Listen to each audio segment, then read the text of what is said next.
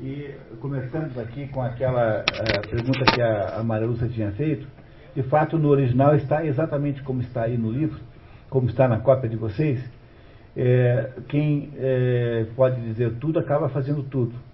É um pouco irônico, né? um pouco, um pouco quem pode tudo dizer acaba tudo fazer. Está na página, em página 12, na página 12, no alto da página, então, é quando estão os, os, os colegas do Cenáculo estão dizendo para o, o, Luciano que ele, ao ser jornalista, ele, ele, ele irá, por poder falar tudo, irá provavelmente é, é, se, se, envolver em coisas muito, muito discutíveis, ou seja, acho que é esse o sentido dessa frase, né? Tá?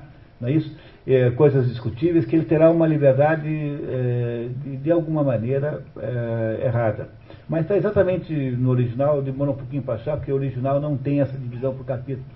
Pelo menos não essa edição aqui, que é uma edição é, Flammarion. Essa edição aqui não tem, é um livro e meio antigo também. Tá. Muito bem, continuamos? Então, vocês estão gostando da história? Estão entendendo a história? Ou seja, o nosso herói Luciano está tendo que optar entre a proposta do cenáculo e a proposta do, do que é uma proposta é, jornalística, em que é, parece ser mais rápida, mais curta e mais fácil de fazer. Ele ainda não entende muito bem que essa, esse é o problema, não é? Tá? Mas quando nós paramos aí, na página 13, no item 10, terceira variedade livreira. Agora vocês vão ver o que vai acontecer com a nossa personagem central. Preparem-se para grandes surpresas da agora em diante. Filha, você está preparada, filha? Então vamos lá. A caminho dos encontros, Luciana apanha Lustou em casa, aliás, miserável, mas o jornalista não pode sair antes de receber um livreiro de livros usados, com que faria negócio. Luciano assiste admirado à habilidade de negociação do jornalista, que mais tarde, pagando a viagem até as galerias de Madeira, deu ao cocheiro três francos, prodigalidade que surpreendeu o jovem escritor, dada a miséria em que vivia Lustot. As galerias de madeira. O narrador descreve uma das maiores curiosidades parisienses, o exótico e decrépito centro comercial Galerias de Madeira, frequentado pelo do bem, pelos do bem e pelos do mal, por burgueses e prostitutas, onde Luciano e Estevão vão a uma livraria conhecida por seu gosto por novidades, atolada de intelectuais e políticos. Naquele ambiente babilônico, Luciano segue a torrente num estado de atordoamento e de excitação difícil de descrever. É, a, a, descrição do próprio livro é magnífica, não, não deixem de ler, é maravilhosa a descrição que Balzac faz das galerias. Aqui, obviamente, é apenas uma menção para a gente não perder a sequência da história. Né? Fisionomia de uma livraria nas galerias de Madeira. No estabelecimento comercial, muitas pessoas esperavam para falar ao sultão da livraria, o senhor Dorriat. Entre eles, Finot. Finot é o nome do dono do jornal onde trabalha o Lustor, lembra? Tá. Formam-se pequenos grupos com intelectuais, escritores e políticos, incluindo gente famosa como Benjamin Constant. Nós temos um Benjamin Constant aqui, que foi batizado em homenagem a esse aí, mas não é a mesma pessoa, né? Esse Benjamin Constant é um intelectual de grande envergadura. E o nosso Benjamin Constant é um, era aqui um oficial do exército que ficou envenenando a, a oficialato brasileiro contra a família real brasileira. Esse que tem aí nome em rua, ele é um sujeito que passou a vida inteira é, é um positivista, querendo envenenar o exército contra a família real. É o pai da, da, do golpe da República, esse Benjamin Constant. Não esse, né? O brasileiro, cujo nome é homenagem a esse aqui. Atordoado em ver tanta gente importante ouvir conversas abertas em que críticos combinam pagamento com editores para promover escritores, Luciano conclui: Dinheiro, eis a chave de todos os enigmas. Luciano sentia-se só, desconhecido, ligado pelo fio de uma duvidosa amizade ao êxito e à fortuna. Acusava seus ternos, seus verdadeiros amigos do cenáculo, de lhe terem pintado o mundo sob falsas cores, de o terem impedido de lançar-se na refrega com a perna na mão, com a pena na mão. Eu já seria um Blondet, exclamou consigo mesmo. Blondet é um jornalista bem-sucedido. Luciano impacientemente espera a atenção do editor do Riá, assediado por todos os lados, que negocia com Chinot do jornal onde trabalho ilustrou, a venda de uma publicação semanal por 30 mil francos. É, então, eu vejo que é nessa altura, quando ele agora começa a entrar no mundo que o jornalista o apresenta, né, o Lustor apresenta aquele mundo, ele começa a achar esse pessoal lá do Senaco uns bobões, uns bobalhões, uns tantarrões, gente é, enganada, equivocada, e começa claramente agora a preferir o caminho do Lustô ao caminho do cenáculo. Não que ele tenha rompido com o cenáculo, mas ele começa a achar que esse, esse pessoal do cenáculo são os bobos, né, que estão ali perdendo tempo. É, continuamos. Quarta Variedade de Livreiro. Luciano de Rubempré apresenta-se a Doriá e fala de seus livros apenas para ouvir do editor, com hipócrita simpatia, não ser seu ofício proceder à depuração das elucubrações daqueles que se metem a, literatos quando não podem ser capitalistas, nem sapateiros, nem cádios de esquadra, nem criados, nem administradores, nem porteiros. Doriá, queixando-se do assédio dos escritores em geral, completa. Ainda não estou suficientemente rico para escutar os monólogos de cada amor próprio. Luciano ouve a arenga passivamente, incluindo a depreciação dos poetas em geral. Os versos vão de devorar os livreiros e tem vontade de saltar a garganta do livreiro. Por insistência de Lustô, o editor concorda em ler os sonetos de Luciano, fazendo o gesto de rei que mostrava toda a grandeza da concessão. Ou seja, ele aí acabou de perceber que esse editor aí, que é o editor com maior potencial aí da moda, é, despreza profundamente poesia. Então, isso que hoje em dia todo editor sabe que não dá para editar poesia, né? É, poesia é um tipo de...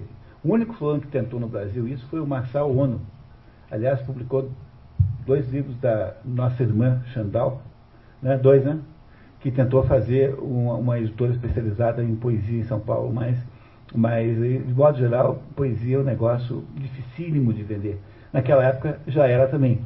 Tá? É, veja, 200 anos já era assim. Não há nada, não tem nada de novo no mundo, né? Reparem que é tudo a mesma coisa, quase sempre. Os bastidores. Lustou arrasta um resistente Luciano para fora das galerias e ambos tomam um cabriolé para o Teatro Panorama Dramatique. Por que, que é um resistente? Porque ele está vendo, olha ali o Benjamin Constant, olha ali o outro, não queria ir embora jamais daquele lugar, porque ali estavam finalmente as pessoas que ele, ele queria conhecer para se promover né, com elas, por isso, resistente. No caminho, Artes é mencionado por Luciano. Ao ouvir o nome, Lustou reage. Conhece Artes? Não sei de nada mais perigoso que os espíritos solitários que pensam, como esse rapaz, poder atrair o mundo a si, fanatizando as jovens imaginações por meio de uma crença que lisonjeia a força imensa que a princípio sentimos em nós. Essa gente da glória póstuma as impede de se agitar na idade em que o movimento é possível e aproveitável. Eu sou pelo sistema de Maomé, que depois de haver mandado que o montanha viesse a ele, exclamou: Se não vens a mim, irei então eu a ti. E esse pedaço genial da obra ele diz o seguinte, você sempre tem as duas opções, né? Achar que você tem alguma coisa valiosa, esperar que o mundo venha comprar, ou você ir ao mundo e falar do mundo do jeito que ele quer. E essa dúvida entre essas duas coisas é a dúvida central da vida, assim, digamos, da vida profissional, da vida, é, sobretudo, de quem tem algum mérito. Porque o sujeito que não tem mérito nenhum, ele não tem nunca essa dúvida. Ele sabe que tem que fazer a picaretagem necessária. Ele parte da picaretagem para a sua formação pessoal. Agora, o sujeito que tem mérito, como é que faz? Esse é o problema central de que tem mérito. E é isso que o, o, o nosso aqui amigo, o nosso amigo é, aí Lustor está contando para o, o, Luciano quando ouviu falar o nome Artes. Ele acha que o Artes é aquele sujeito que acha que o mundo vai prestar atenção nele, mas vai acabar se dando mal. É isso que o Lustor acha. Tá? Naquela noite, Florina, atriz de 16 anos, estrearia o dramalhão O Alcaide em Embaraços. No teatro estão presentes vários tipos que antes populavam a livraria das galerias de Madeira. Entre eles, Matifá, rico droguista da Rua dos Lombardos, que mantinha Florina com luxo e conforto. É, em todo o faz 300 anos que as atrizes, é, é, por isso é que elas têm a má fama que têm historicamente, eram eh, viravam necessariamente amantes de homens ricos, homens eh, casados que tinham na atriz uma segunda mulher e que as mantinham com todo o conforto e luxo. Então, não sei se vocês lembram do, do, do Dr. Fausto, em que uma daquelas moças lá, filha daquela aquela, assim, aquela generala, não, daquela senadora que morava lá em Munique, ela não queria ser isso, por isso é que não deu certo a sua carreira ela não queria aceitar ser ah, aí alguma amante de alguém. Então as atrizes eram assim. Então elas são é, escolhidas por homens riquíssimos, que são, de modo geral, é, casados e que mantêm-se então numa vida luxuosa, pagas por alguém. É uma coisa antiquíssima isso, é uma, é uma semi-prostituição que sempre acompanhou o teatro desde que ele transformou-se no assunto feminino também, porque só existem mulheres atrizes a partir aí de mulher, de Racine. Antes disso não havia mulher protagonista em teatro. Né? Tempo de Shakespeare, que é de 50 anos antes, na Inglaterra, não havia mulheres fazendo papéis femininos. A, a Lady Macbeth era lá um sujeito meio assim, uh, feminado, enfim, sei lá como. Punha lá o Clodovil para fazer o papel de Lady Macbeth, né? qualquer coisa assim. Continuamos. Nos bastidores, antes da peça, Florina despreza abertamente o droguista e flerta com Lustor, a quem ela tristemente comunica no momento de discrição. Esta noite é impossível. Essa velha besta disse a mulher que ia para o campo. É, quer dizer, ele inventou uma desculpa para a mulher para poder ficar com ela na noite em que ela estrearia a peça, né? Não é isso? Quer dizer, então ela está dispensando o amante, já que o tal do, do Matifá era incontornável naquela noite. Utilidade dos droguistas. Luciano viajava de espanto a espanto. A vida cultural parisiense, que lhe parecia pobre como fricotô, naquele teatro explodia com luxos, ostentando-se com estranhas magnificências e sob aspectos singulares. Essa mistura de altos e baixos, de transações de consciência, de elevações e de covardias, de traições e de prazeres, de grandezas e de servidões, deixava-o fora de si como um indivíduo empolgado por um espetáculo inaudito. Sua consciência, contudo, lhe mostra que há algo errado. Que é que você tem? perguntou Lustot. Vejo a poesia num lodaçal, respondeu. É, meu caro, você ainda tem ilusões. Mas é então preciso rastejar e suportar aqui esses gordos Matifá e Camisou? Camisou é um rico comerciante de sedas que protege Coralha, a outra atriz da peça. Como as atrizes suportam os jornalistas, como nós suportamos os livreiros? Finot propõe a Estevão a direção da nova publicação que estava comprando de Dorriat por 30 mil francos, contanto que ele, Finot, fique com o direito de mandar atacar ou defender no jornal os homens e os negócios que entender, deixando o jornalista satisfazer os olhos e amizades que não interfiram com sua política, e que Lustou utilize Florino para convencer seu rico amante a comprar, por 30 mil francos, metade da aquisição. Lembra que lá no, na livraria, nas galerias de madeira, esse Finot estava comprando por 30 mil francos a revista do Doriat, que era o, o editor. Agora ele quer que dá, ele dá o, lá o cargo para o amante da Florina se ela convencer um rico amante a comprar dele metade por 30 mil. Ele ganharia 15 mil nessa, nessa transação. Não é isso? Tá. Então o, o Luciano acha isso uma coisa inóbil, ignóbil, né? Às vezes ainda tem alguma ilusão, né? Ainda tem algum princípio moral, tá? Luciano fica indignado. Meu amigo, disse Luciano a Estevão, como? Você não sente escrúpulo algum em fazer com que a senhorita Florina peça 30 mil francos a esse droguista pela metade de uma coisa que Finot acaba de comprar por esse mesmo preço? Lustou não deu tempo a Luciano de acabar o seu arrazoado. Mas de que terra é você, meu filho querido? Esse droguista não é um homem, é um cofre forte doado pelo amor. é genial, né? Genial, né? Esse droguista não é um homem, é um cofre forte doado pelo amor. E a sua consciência? A consciência, meu caro, é uma bengala de que cada qual lança a mão para bater no vizinho, e da qual não se serve jamais para uso próprio. Vem cá, não parece haver aqui um contraste total entre o Lustor e o cenáculo, o artês, né, que é o cenáculo? Então, o que, que eles representam, basicamente, esses dois? Dois modos diferentes de viver a vida, né? O Lustor representa um modo cínico, pragmático, completamente despreocupado com qualquer aspecto moral, e o outro representam pessoas que conduzem a sua vida de acordo com determinadas regras que não podem ser rompidas. Não é essa a dúvida que tem, é, que o Luciano tem que resolver? Qual, qual dos dois caminhos ele faz? Ah, muito bem, está bem claro isso, né? Filha, por favor. Lustor lista para o jovem poeta o encadeamento de vantagens que adviria para ele, como seu sucessor no cargo anterior, daquela transação, enfatizando o sucesso que Luciano poderia atingir face à opção de morrer de fome, com artês numa mansarda. Luciano, tremendamente confuso, aos poucos cede, porque tanto mais acessível à fascinação dessa vida composta de raios e nuvens, quanto mais ela brilhava diante dele como um fogo de artifício, depois da profunda noite de sua vida trabalhosa, obscura e monótona. Quer dizer, o, o Luciano está prestes a ser uh, uh, mergulhar nessa, né, nesse lago do Lustor, nesse lago de oportunismo, ou não? Parece que está. Agora vejam só o que vai acontecer com ele é, que coisas extraordinárias acontecerão agora em seguida. Filha. Coralha. No teatro, naquela noite, Coralha, atriz de 18 anos, se apaixona instantaneamente por Luciano. Lustou, que nota o acontecido, diz ao amigo que ele é o primeiro amor da moça. Luciano comenta. Acontecem-me numa noite, meu caro, mais coisas do que nos primeiros 18 anos de minha vida. Luciano conta aos jornalistas seus amores fracassados com a senhora de Bargeton e o seu ódio a Châtelet. Lustou promete-lhe que faria dele uma vítima do jornal.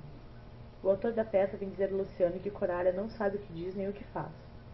O diretor precisa prometer à moça, em nome de Luciano, que ele irá jantar com ela após o espetáculo. O senhor poderia ainda salvar a peça, e além disso não é nenhuma desgraça, mas um prazer que o espera.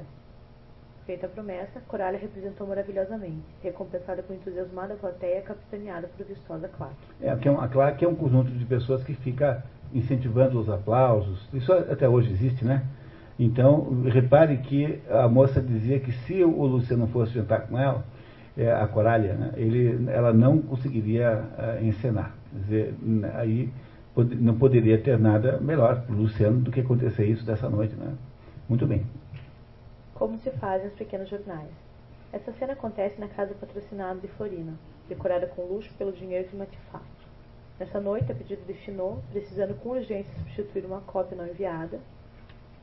Cadê a, a nossa? É, aqui aconteceu algum problema.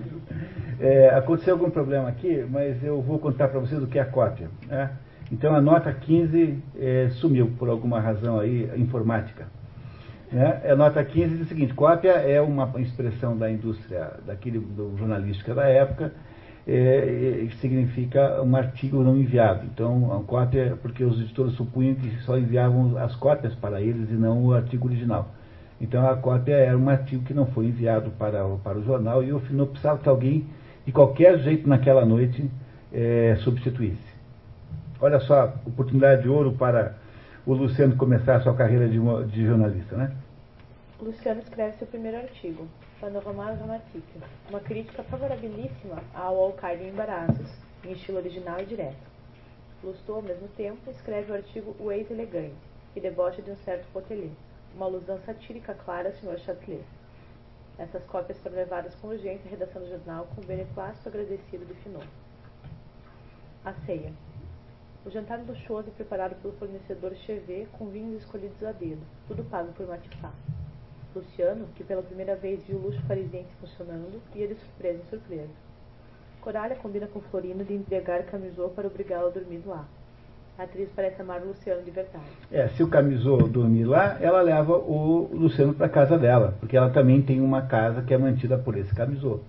Então, as duas moças têm cada uma sua casa luxuosa e a, a, então essa combina, né, a Coralha combina com a amiga, né, o, amiga, não sei se pode dizer isso, não parece muito realista essa expressão, ah, mas ah, com a outra colega é, que, que embriague o amante dela, o camisou, para ele ficar dormindo no sofá e ela poder levar o Luciano para casa. O amor puro, sincero, o primeiro amor, enfim, junto a uma dessas paixões fantásticas que ferem essas pobres criaturas, e também admiração pela grande beleza de Luciano, deram a Coralha a inteligência do coração. Eu te haveria de amar mesmo que fosses feio e doente, disse ela ao ouvido de Luciano ao sentar nessa mesa. Que mentira, hein? Que mentira. Que palavras para um poeta. Numa única noite, Luciano havia conseguido penetrar o círculo mágico, obtido, o círculo mágico, obtido um provável emprego, promessas de fama e glória, a mais bela atriz de Paris e vingança contra seu maior desafeto. Dá para ter mais lucro numa noite só do que essa? Impossível, né? Impossível. Você acha que agora, se o Luciano estava mais ou menos, vai não vai, vocês acham que agora ele está mais para o esquema cenáculo ou mais para o esquema Lustor? Acho que não há nenhuma dúvida agora que ele vai para o esquema Lustor, né? Continuamos. As conversas do jantar derivam para a imprensa, sendo um dos convivas profetizado que os jornais serão, dentro de algum tempo, covardes, hipócritas, infames, mentirosos, assassinos. É, é absolutamente, é absolutamente cumprido, né? Não dá para nada desse, nenhum desses, desses epítetos aqui está inadequado para os jornais modernos. Matarão as ideias, os sistemas, os homens e por isso mesmo hão de tornar-se florescentes. O mesmo comensal, observando o estado de graça de Luciano, arremata. Eis ali, ao lado de Coralha, um moço. Como se chama ele? Luciano. É belo, é poeta e o que para ele é melhor, inteligente. Pois bem, há de entrar em qualquer um desses lugares suspeitos do pensamento chamados jornais. Ali ele jogar suas mais belas ideias, ali ele dissecar o cérebro, ali ele corromper a alma, ali ele cometer essas covardias anônimas que na guerra das ideias substituem os estratagemas, as pilhagens, os incêndios, as abordagens na guerra dos condottieri. E quando houver, ele, como outros mil, malbaratar um belo talento em favor dos acionistas, esses negociantes de veneno de deixá-lo morrer de fome, se tiver sede, e de sede, se tiver fome. Luciano havia visto as coisas como elas realmente são naquela ceia, mas em vez de se sentir tomado de horror à vista do coração mesmo daquela corrupção parisiense, gozava com embriaguez daquela sociedade inteligente. Achava superiores aqueles homens extraordinários, metidos na armadura damasquinada de seus vícios, sob o brilhante capacete de sua análise fria, aos homens graves e sérios do cenáculo. Damasquinado é um tipo de é, é, roupa de seda que tem uns, umas coisas gravadas, né, gravadas não costuradas, uns filigramas de ouro, enfim. É um tipo de, de roupa. Eu não sei mais do que isso, nem sei mesmo se eu entendo como é isso na prática. Mas significa que é enfeitado, né, nesse sentido. Então, agora o nosso herói Luciano tem certeza de que aqueles caras no Senado são todos uns bobalhões, uns trouxas, uns otários, e que, na verdade, quem é que quem está certo é o Lustor. E o Lustor tem, né, o conduziu para esse mundo que ele acredita que seja a sua, a sua redenção em Paris. Vamos ver como é que isso evolui. Uma casa de atriz. Na rua de Vendôme, na casa luxuosa de Coralha, patrocinada por Camisot. Com o dinheiro de Camisot, Coralha veste regiamente, paga o aluguel e mantém vários criados entre eles Berenice, que cuida dela como uma filha. Luciano passa mal, resultado da noite de bebedeira. É posto numa cama e cai no sono para acordar dez horas depois, quando encontra Coralha, que num instante estava despida e deslizou como uma cobra para junto dele. Às cinco horas, o poeta dormia embalado por divinas voluptuosidades. Aparece Camisou inesperadamente e percebe a presença de um homem na casa pelo par de botas masculinas secando junto à lareira. Ele se amua, sem se revoltar. Quando ela percebe a gafe, inventa que as botas são suas, que faria papel de homem numa peça. Camisou respira aliviado. Você vê que, como homem é trouxa, tá. O mundo teatral está agitado por causa do artigo de Luciano e o alcaide espera muito público. Luciano janta sozinho na casa de Coralha, que saíra para atuar. Ela volta às 10 horas e eles têm outra noite tórrida. Na manhã seguinte, passeiam com a luxuosa carruagem do comerciante pelos campos elíseos, e cruzam com a, cabe... com a das senhoras de Esparre de Bargeton, que olharam para Luciano com ar assombrado, mas às quais ele lançou o olhar de desprezo do poeta que pressente sua glória e vai usar seu poder. Luciano foi de novo tomado pelas fúrias do orgulho. Desejou reaparecer no mundo e ali tomar uma estrondosa desforra, e todas as ninharias sociais, há pouco calcadas aos pés do estudioso, do amigo do cenáculo, de novo lhe entraram na alma. Compreendeu então todo o alcance do ataque feito por Lustou por sua causa Lustô acabara de servir suas paixões, acabava de servir suas paixões, ao passo que o cenáculo, esse mentor coletivo, parecia querer abatê-las em benefício de enfadonhas virtudes e trabalhos que Luciano começava a julgar inúteis. Quer dizer, agora o cenáculo não só não servia para nada, como está errado, né? Como está errado. Jantando naquela noite com os amigos de Florina no chique rochedo de Cancalho, Luciano completa 48 horas vivendo no paraíso. Um dos presentes, Heitor Merlin, um jornalista enciumado com o sucesso espetacular de Luciano, diz-lhe que o vem entrando cheio de ilusões no mundo literário e jornalístico, e que todos ali são amigos ou inimigos conforme as circunstâncias. O senhor perceberá dentro em pouco que nada poderá obter por meio dos sentimentos elevados. Se o senhor é bom, faça-se mal. Seja intratável por cálculo. Se ninguém lhe falou ainda nessa lei suprema, confio-la eu e não lhe terei feito uma confidência sem importância. Para ser amado, não se separa jamais de sua amante sem que a tenha antes feito chorar um pouco. Para fazer fortuna na literatura, vá ferindo todo mundo, mesmo seus amigos. Faça chorar o amor próprio de todos. Receberá homenagens de um e outro lado. Vocês nunca se acharam numa situação com essa, de ter descoberto assim que há uns truques uh, sem os quais as coisas não funcionam e os truques todos implicam em coisas como isso? Bom, a gente não vai debater isso agora, né? Eu só queria que vocês nunca esquecessem de pôr na, na situação do Luciano, porque, o, diferentemente de um livro de filosofia, esse aqui não quer que você siga um raciocínio, ele quer que você viva uma experiência, como se vocês fossem o Luciano, que é a personagem central, ou seja, aquela melhor construída de todas, né? É, é sobre a história dele que o autor está falando. A vida de Luciano vai entrar em, vai ter aspectos cada vez mais espetaculares. Filha, por favor. Última visita ao cenáculo.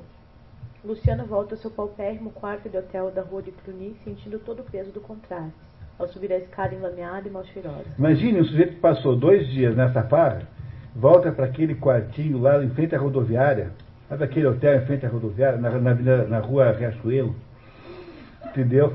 Chega lá naquele quartinho lá e já aquele, aquele corredor encebado, entendeu? O cachorro do dono do hotel já te morde na entrada. E ele já vai para o seu quarto lá. Imaginar uma situação, né? ele ter vivido aqueles 48 horas de sonho e agora volta para casa. O que será que isso gera na cabeça dele, né? Vamos lá. Encontra sobre a mesa o manuscrito do arqueiro, devolvido pelo pessoal do cenáculo com notáveis contribuições e exclama: Que amigos, que corações, como sou feliz! Corre à casa de Daniel na Rua dos Quatro Ventos e encontra o grupo deprimido com a notícia da doença inabilitante de Luiz Lambert. A história de Luiz Lambert é contada por Balzac na obra homônima. É, aí tem outro livro que fala desse, entendeu? Todos os livros estão ligados. Né? Tem um livro chamado Luiz Lambert que conta a história de Luiz Lambert, que era o ídolo, uma espécie de modelo dessa turma. Modelo intelectual do grupo. A tertúlia, já sabedora das peripécias de Luciano, incluindo o passeio com uma amante de príncipe, declara-no perdida. Poderás ser um grande escritor, mas não passarás nunca de um pequeno farsante. Artes, doce e consolador, tenta animar o encurralado Luciano. Tu serás jornalista, como a feiticeira gritava Macbeth. Tu serás rei. Que é o, começa o Macbeth com a feiticeira indo a uma, a uma toca de umas feiticeiras para saber se ele será rei. E elas uh, dizem que ele será rei, mas numa, de uma, um modo ominoso, né? Quer dizer, você vai ver só o que vai acontecer. E ele está dizendo a mesma coisa, o artista falando a mesma coisa para o mesmo tom para o, uh, para o Luciano.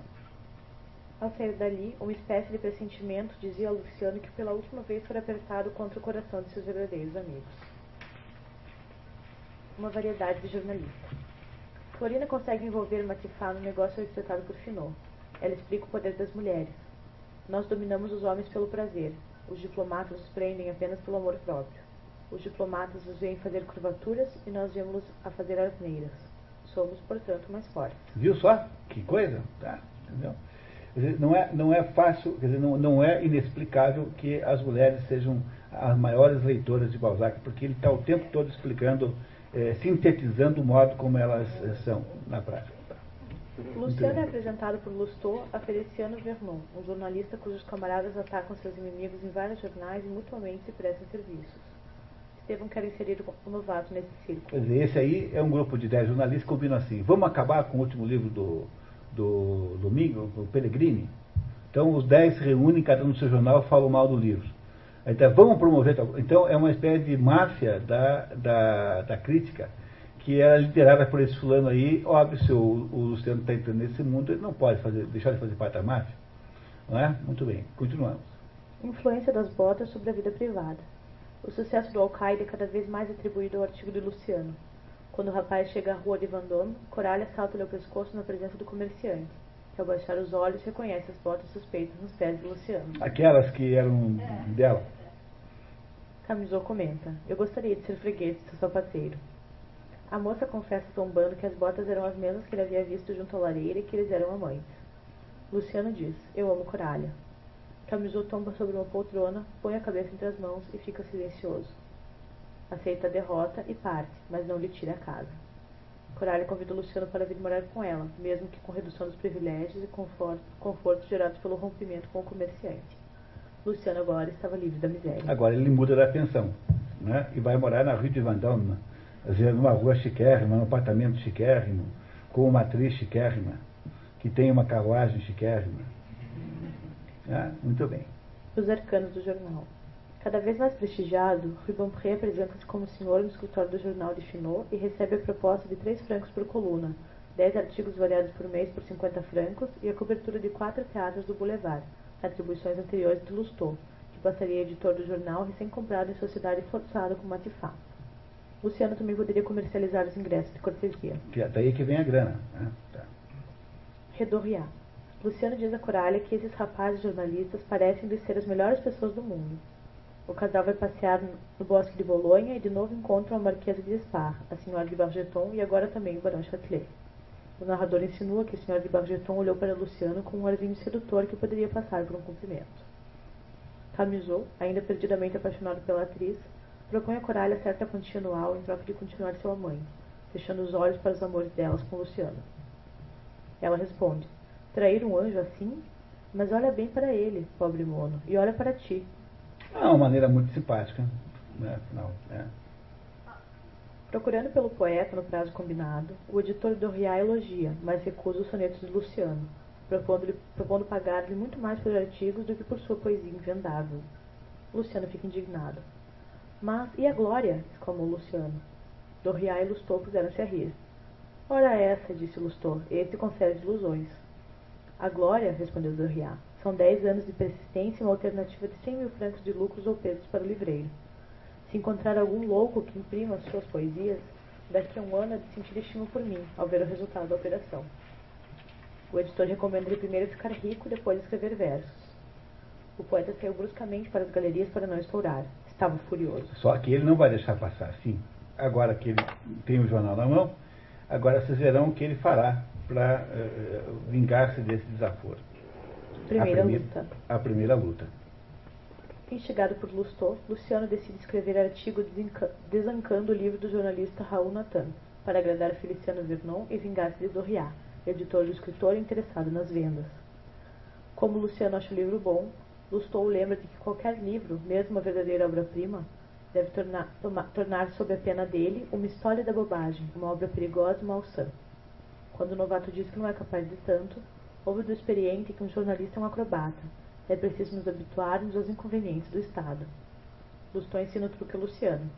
Começarás por achar bela a obra e podes te dar o gosto de escrever então tudo o que pensas. O público pensará.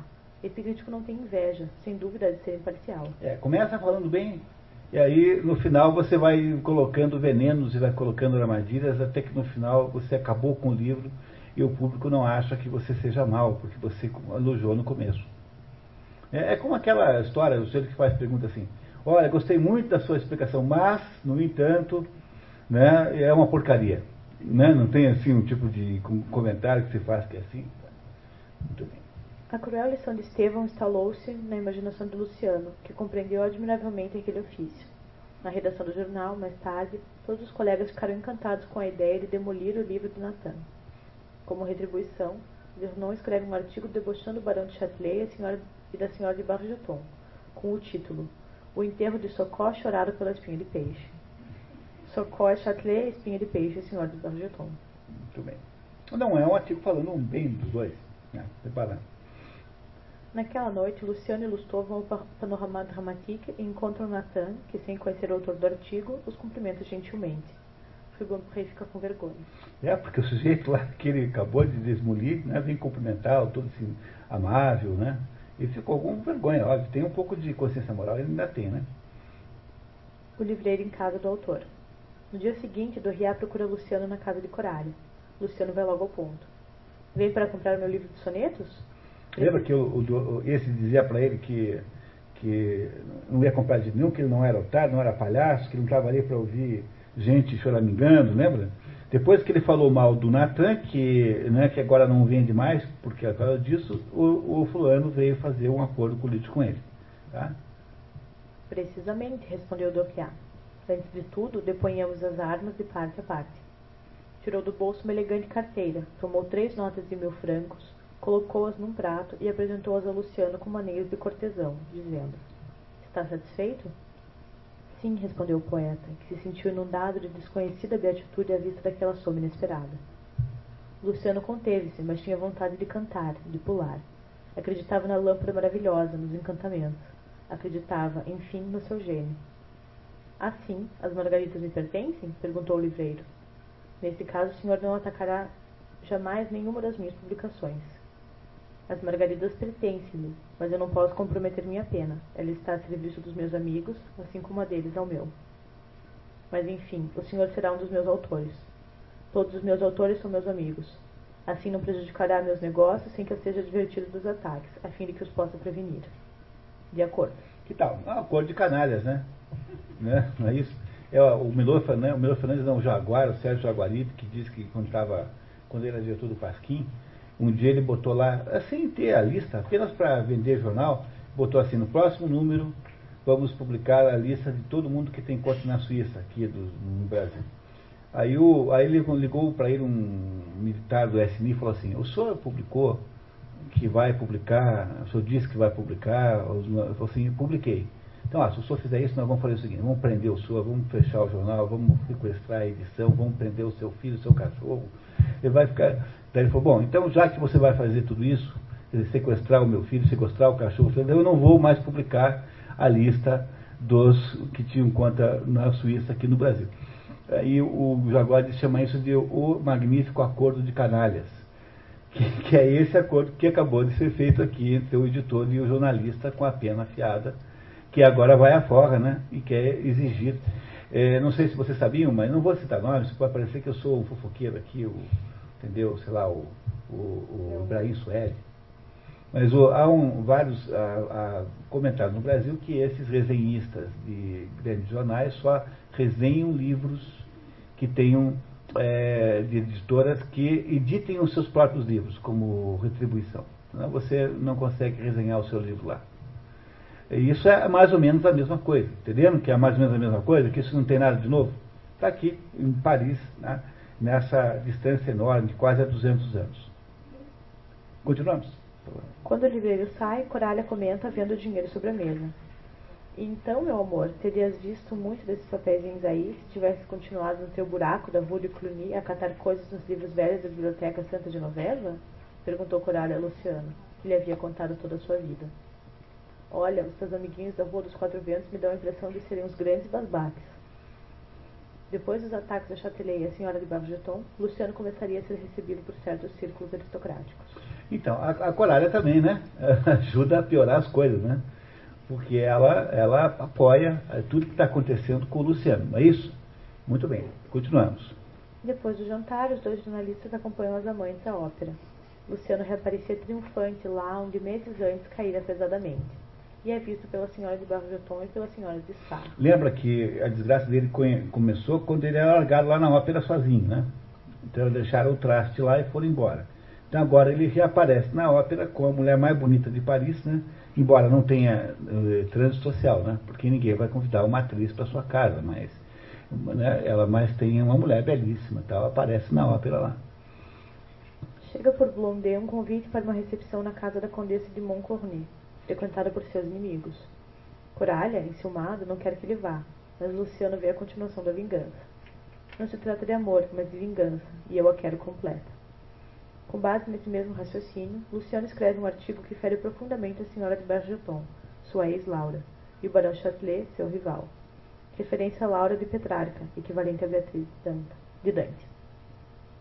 Grandezas e misérias do jornal. Luciano, que mal se lembrava do cenáculo, pergunta-se se aqueles grandes espíritos que tanto admirava dois meses antes não seriam um pouco ingênuos nas suas ideias e no seu puritanismo.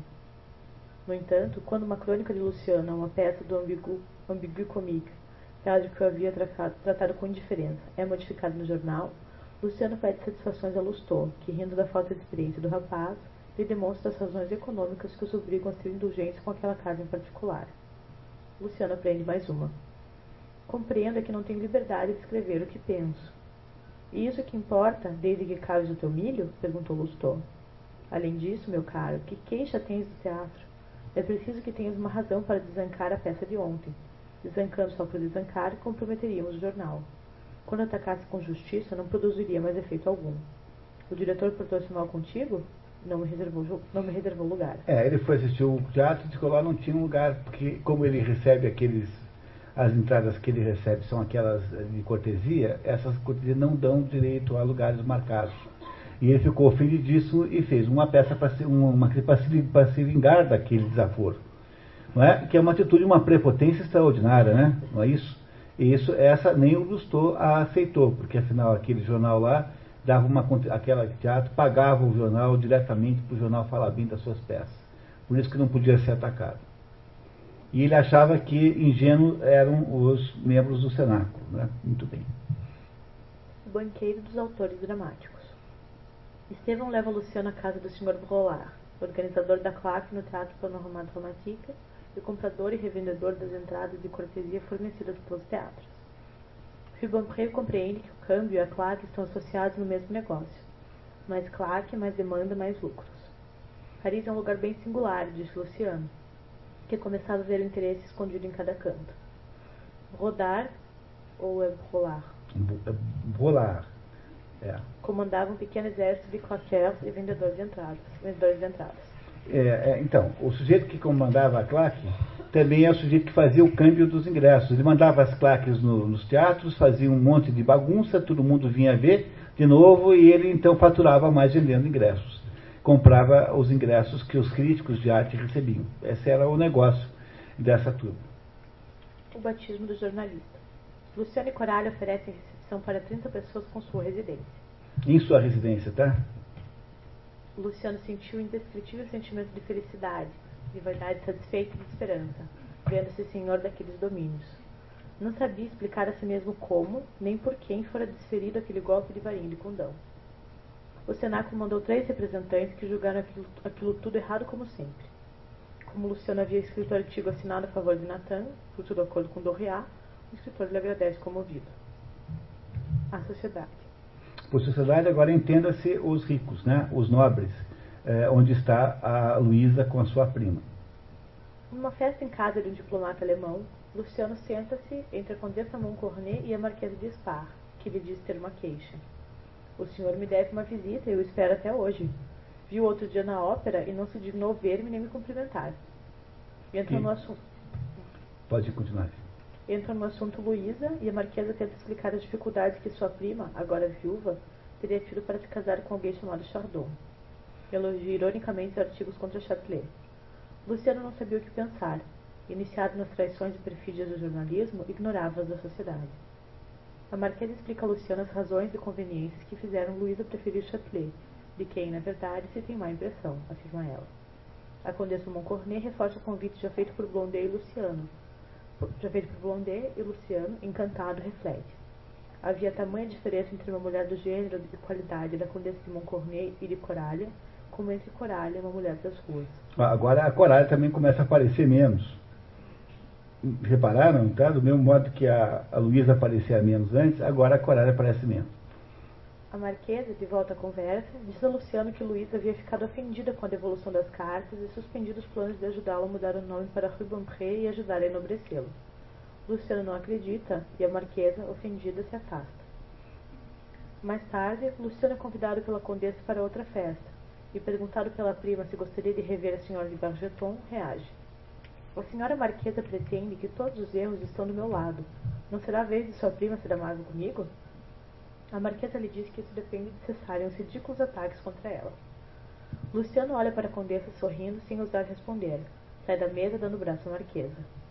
Nas conversas em rodas, Luciano é elogiado e aconselhado a entrar para a política, defendendo os interesses realistas na publicação Alvorada em lançamento. Então, os nobres, que eram obviamente do Partido Realista, que queria manter os privilégios, digamos, aristocráticos na França, agora então convidam o Luciano para é, escrever no jornal Alvorada, que seria lançado em seguida, é, defendendo teses realistas contra o quê? Contra o encaminhamento de uma, no enobrecimento dele pela, pela autorização do rei para que houvesse a troca do nome.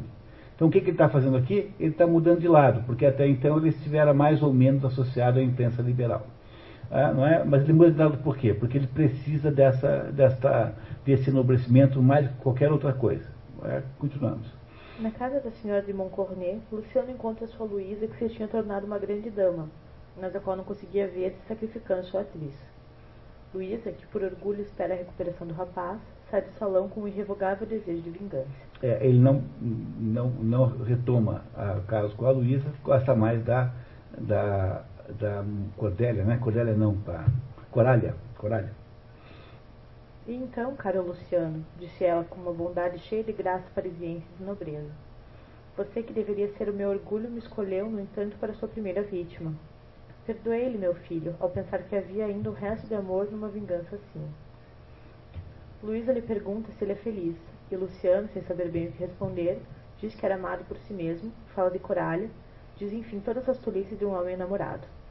Por outro lado, aos poucos, o ambiente vai envolvendo Luciano com a promessa de oficialização do nome Rubempré, contra sua contribuição jornalística aos interesses realistas.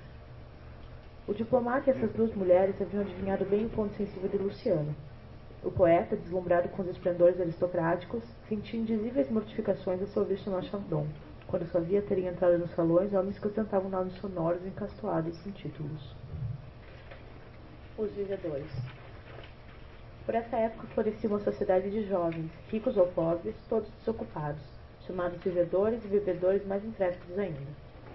Perdulários todos, uniam as mais rudes brincadeiras àquela existência que não era louca, mas alucinada, e não recuavam diante de impossibilidade alguma. Vangloriavam-se até de seus defeitos, contidos, entretanto, dentro de certos limites. É, é, é, uma, é uma, um grupo de boas-vidas que passa o dia fazendo bobagem.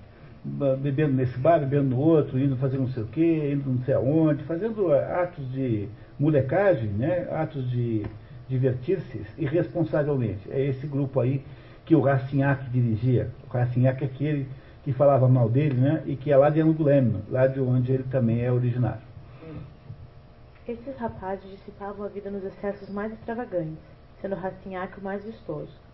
Luciano frequenta esse grupo que vivia uma vida inconsequente. Durante todo o inverno, a vida de Luciano foi uma longa embriaguez intercalada de fáceis trabalhos de jornalismo. O estudo era, porém, uma exceção. O poeta só se entregava a ele premido pela necessidade. Os almoços, os jantares, as diversões, as reuniões sociais e o jogo tomavam-lhe todo o tempo. Coralha devorava o resto. Luciano proibia-se de pensar no amanhã.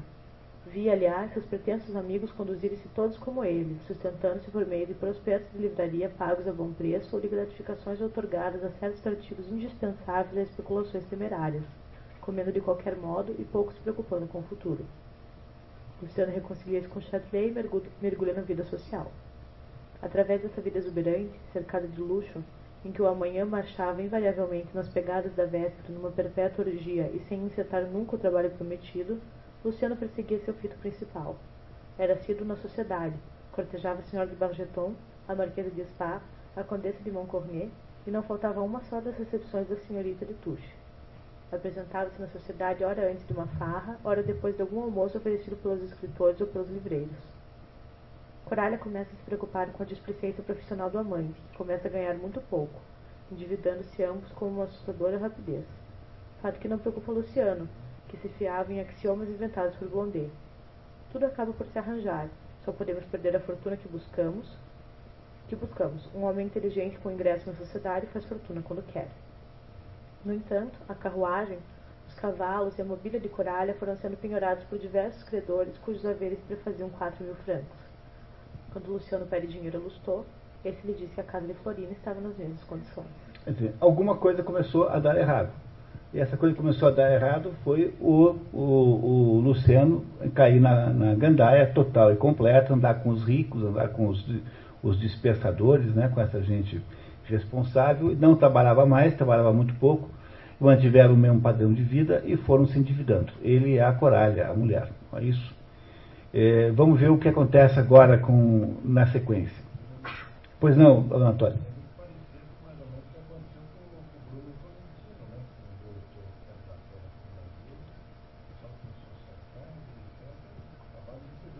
Mas o, o, o, mais ou menos, viu, Anatório? Porque eu, eu conheço bem a história do Bruno Turetino.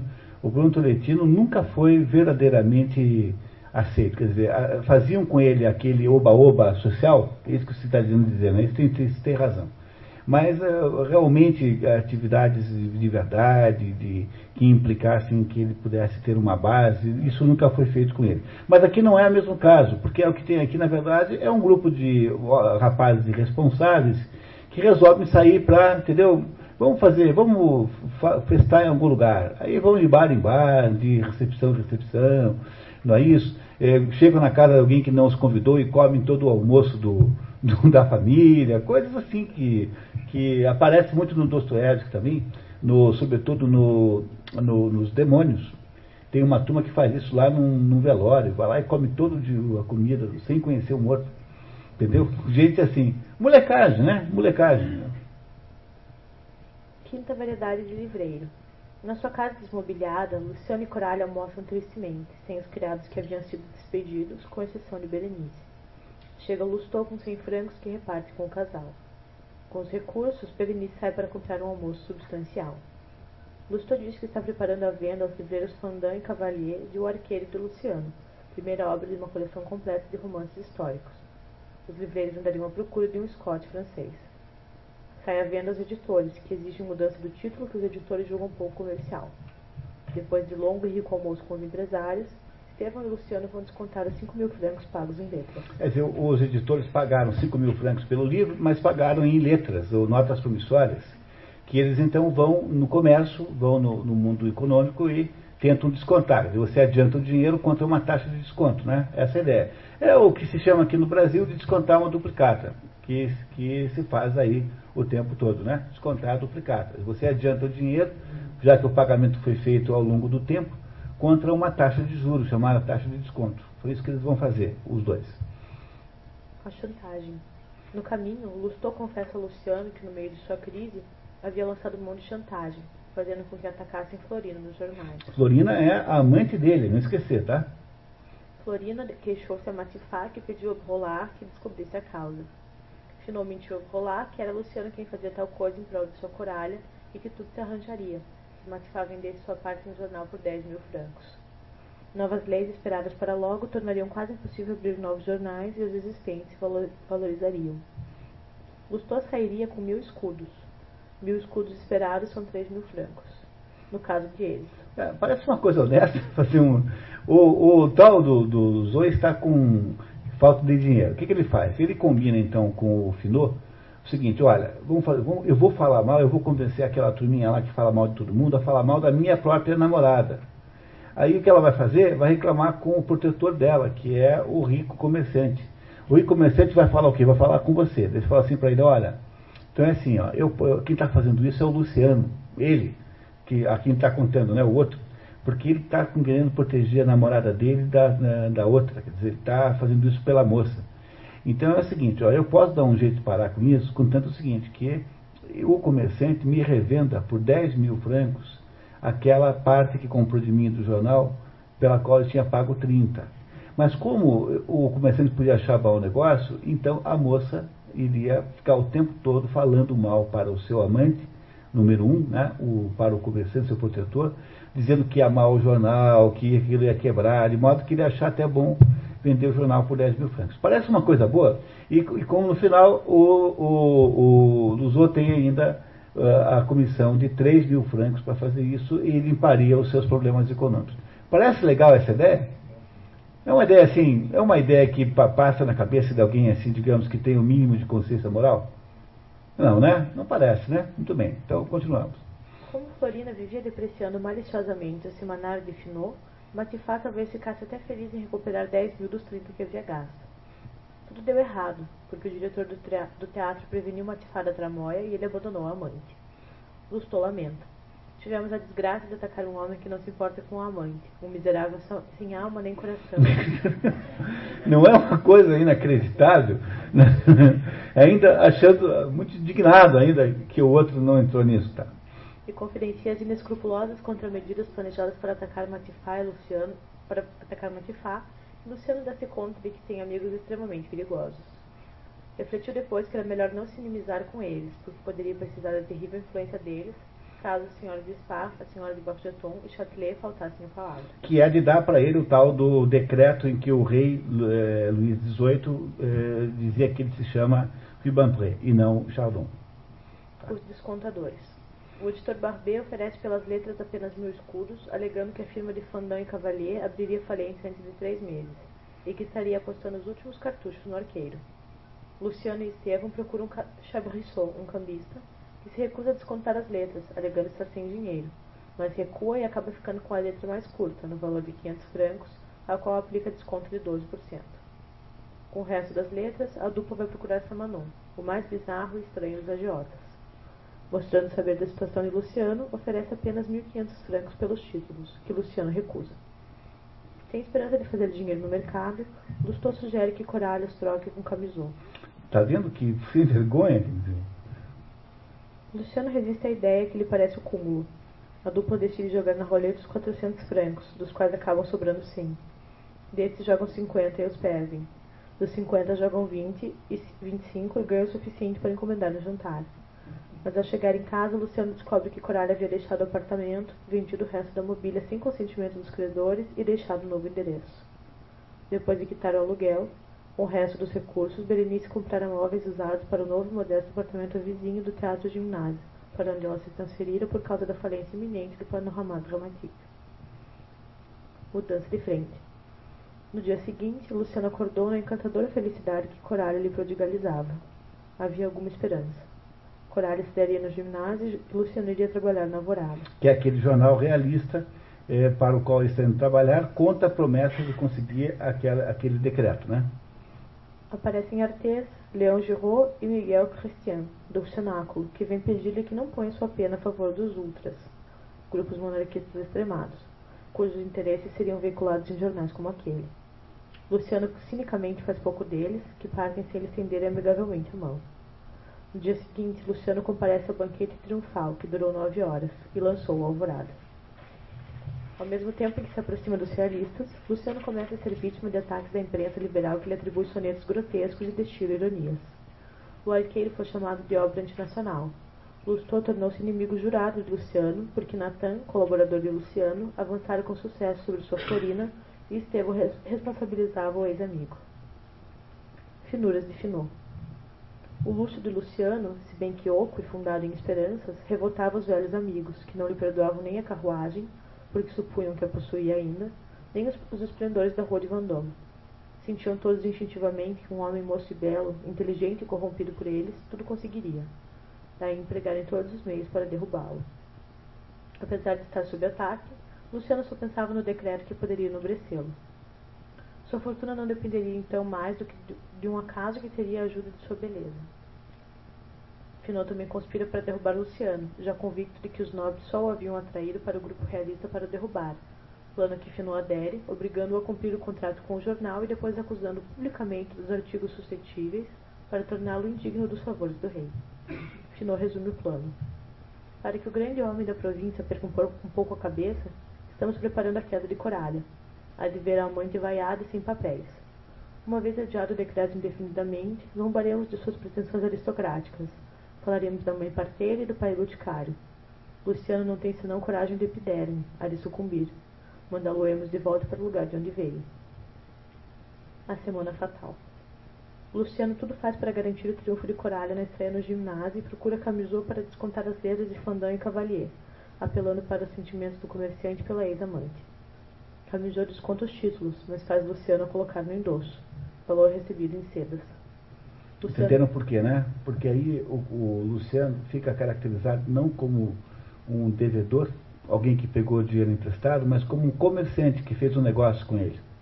Isso terá importância daqui a pouquinho, tá? tá? Daqui a pouquinho. Luciano estende-se também com Rolar, o chefe do claque. No entanto, na véspera da estreia, Luciano é mandado escrever uma crítica severa do livro recém-lançado de Artes cujo cenáculo começava a ser chamado de convenção pelo, pelo grupo realista. É, como sendo alguma coisa revolucionária eh, de esquerda, né? ou seja, como sendo alguém é, tão mal quanto a convenção que existia durante a Revolução Francesa. Os jornais realistas, entre eles o de Luciano, haviam decidido fazer guerra de morte sistemática àqueles perigosos adversários. Artes seria a primeira vítima, Luciano Carrasco. Ele se recusa, mas os colegas o chantageiam ameaçando destruir Coralha. Pobre poeta foi para casa com a morte na alma. Luciano escreve um artigo cheio de humor, sabendo que suas zombarias iriam causar dano ao livro. Com a consciência pesada, noite alta, atravessa a cidade e procura Artes no quarto dos quatro ventos com lágrimas nos olhos. O que lhe aconteceu? perguntou o jovem escritor ao ver Luciano e adivinhando que somente uma horrível desgraça poderia ameaçá-lo. Teu livro é sublime, exclamou Luciano com os olhos cheios de lágrimas. E eles me mandam atacá-lo. Pobre criança, comes um pão bem duro, observou de Artes. Só lhe peço um favor. Guarde segredo quanto a essa visita e me deixe no meu inferno com as minhas ocupações de condenado. Talvez não seja possível chegar-se coisa alguma sem ter feito calos nos pontos mais sensíveis do coração. Sempre o mesmo, disse de Artes. Artes leu o artigo sorrindo e propõe deixar o artigo mais honroso para os dois. Aliás, somente eu conheço bem as minhas deficiências. No dia seguinte, o poeta levou o jornal ao jornal o artigo, recomposto por Derquez, mas sentiu-se desse dia em diante devorado por uma melancolia que não soube mais disfarçar. A estreia de Coralha foi melancólica, com aplausos frios, com exceção de Camisou. As galerias impuseram silêncio à claque quando esta se integrou, entregou a palmas evidentemente exageradas. Coralha, arrasada, foi presa de uma febre horrível, que no outro dia foi impossível representar, e foi substituído por Florina, que fazia parte da conspiração. A substituta recebeu ovações em todos os jornais, tornando-se assim a grande atriz que todos sabem. Finot explica a Luciano que não se deve nunca passar de um campo a outro sem antes haver preparado boa cama, e adverte-o que preparem-se ataques contra ele, nos quais o livro dele sucumbiria. É, passou dos liberais para os monarquistas, né? para os realistas. Ao entrar na livraria de Dorriat para cobrar-lhe a publicação de As Margaridas, que todos juravam que o livreiro jamais venderia, Luciano encontrou a loja cheia de inimigos. A sua entrada fez um silêncio completo. As conversas cessaram. Dorriat, mais cínico do que nunca, disse-lhe que publicaria as margaridas quando bem entendesse e propôs devolver-lhe os originais por mil francos. De volta à casa, Rubempré encontra a mulher de cama. Arruma-se e sai para uma recepção na casa da senhorita de Touche, onde deveria encontrar, entre outros, a senhora de Sparra e a senhora de Bargeton, pensando na retribuição que lhe era devida pelos serviços prestados ao Partido Realista. A senhora de Bargeton garante-lhe que em dois dias ele obteria o desejado decreto assinado pelo rei. Luciano sentiu uma efusão tal que teria enternecido a qualquer mulher menos profundamente magoada do que o estava Luísa de Sparra de Necropelícia. Quanto mais belo via Luciano, tanto mais sede de vingança ela sentia. Derlupot tinha razão. Faltava tato a Luciano. Não soube adivinhar que o decreto de que lhe falava era apenas uma caçoada, como tão bem a sabia fazer a senhora de Spa. Iludido com sua situação, Luciano aproveita para pedir à senhora de Tucho o papel principal para Coralia na peça Pequena Fei, para cuja montagem o aristocrata colaborava secretamente. No dia seguinte, aparece nos jornais implacável sátira contra Luís XVIII, em torno de um burlesco affair que ridicularizava o rei. Conforme prometido, Luciano vai ao Ministério da Justiça buscar seu decreto e é surpreendido com a seguinte recepção. Como? O senhor ousa vir aqui? disse o diretor-geral Luciano estupefato. Sua grandeza rasgou seu decreto já lavrado, ei-lo aqui, e mostrou o primeiro papel que encontrou à mão, rasgando em quatro. O ministro quis conhecer o autor do assombroso artigo de ontem, e aqui está o seu autógrafo, acrescentou o diretor-geral, apresentando Luciano os originais. O senhor se diz realista, cavalheiro e é colaborador desse infame jornal que faz embranquecer os cabelos dos ministros, que magoa o centro e o arrasta para o abismo? O verdadeiro autor havia sido Luston. Atônito, Luciano sai pela rua e encontra Leão Girard que lhe cospe no rosto por causa de seus artigos contra Artes. Luciano retribui com uma bofetada. A briga é apartada, mas o poeta, sem nenhuma experiência marcial, teria de duelar com o ofendido. Jobismo. No duelo, Luciano recebe um tiro no peito, mas não morre. O livro O Arqueiro, publicado com um nome bizarro, não obtém o menor sucesso, tendo os jornais guardado o maior silêncio. No fim do mês, a Casa Fandin e Cavalier abre falência. Segundo o Código Comercial, Camisou podia cobrar o valor descontado para Luciano.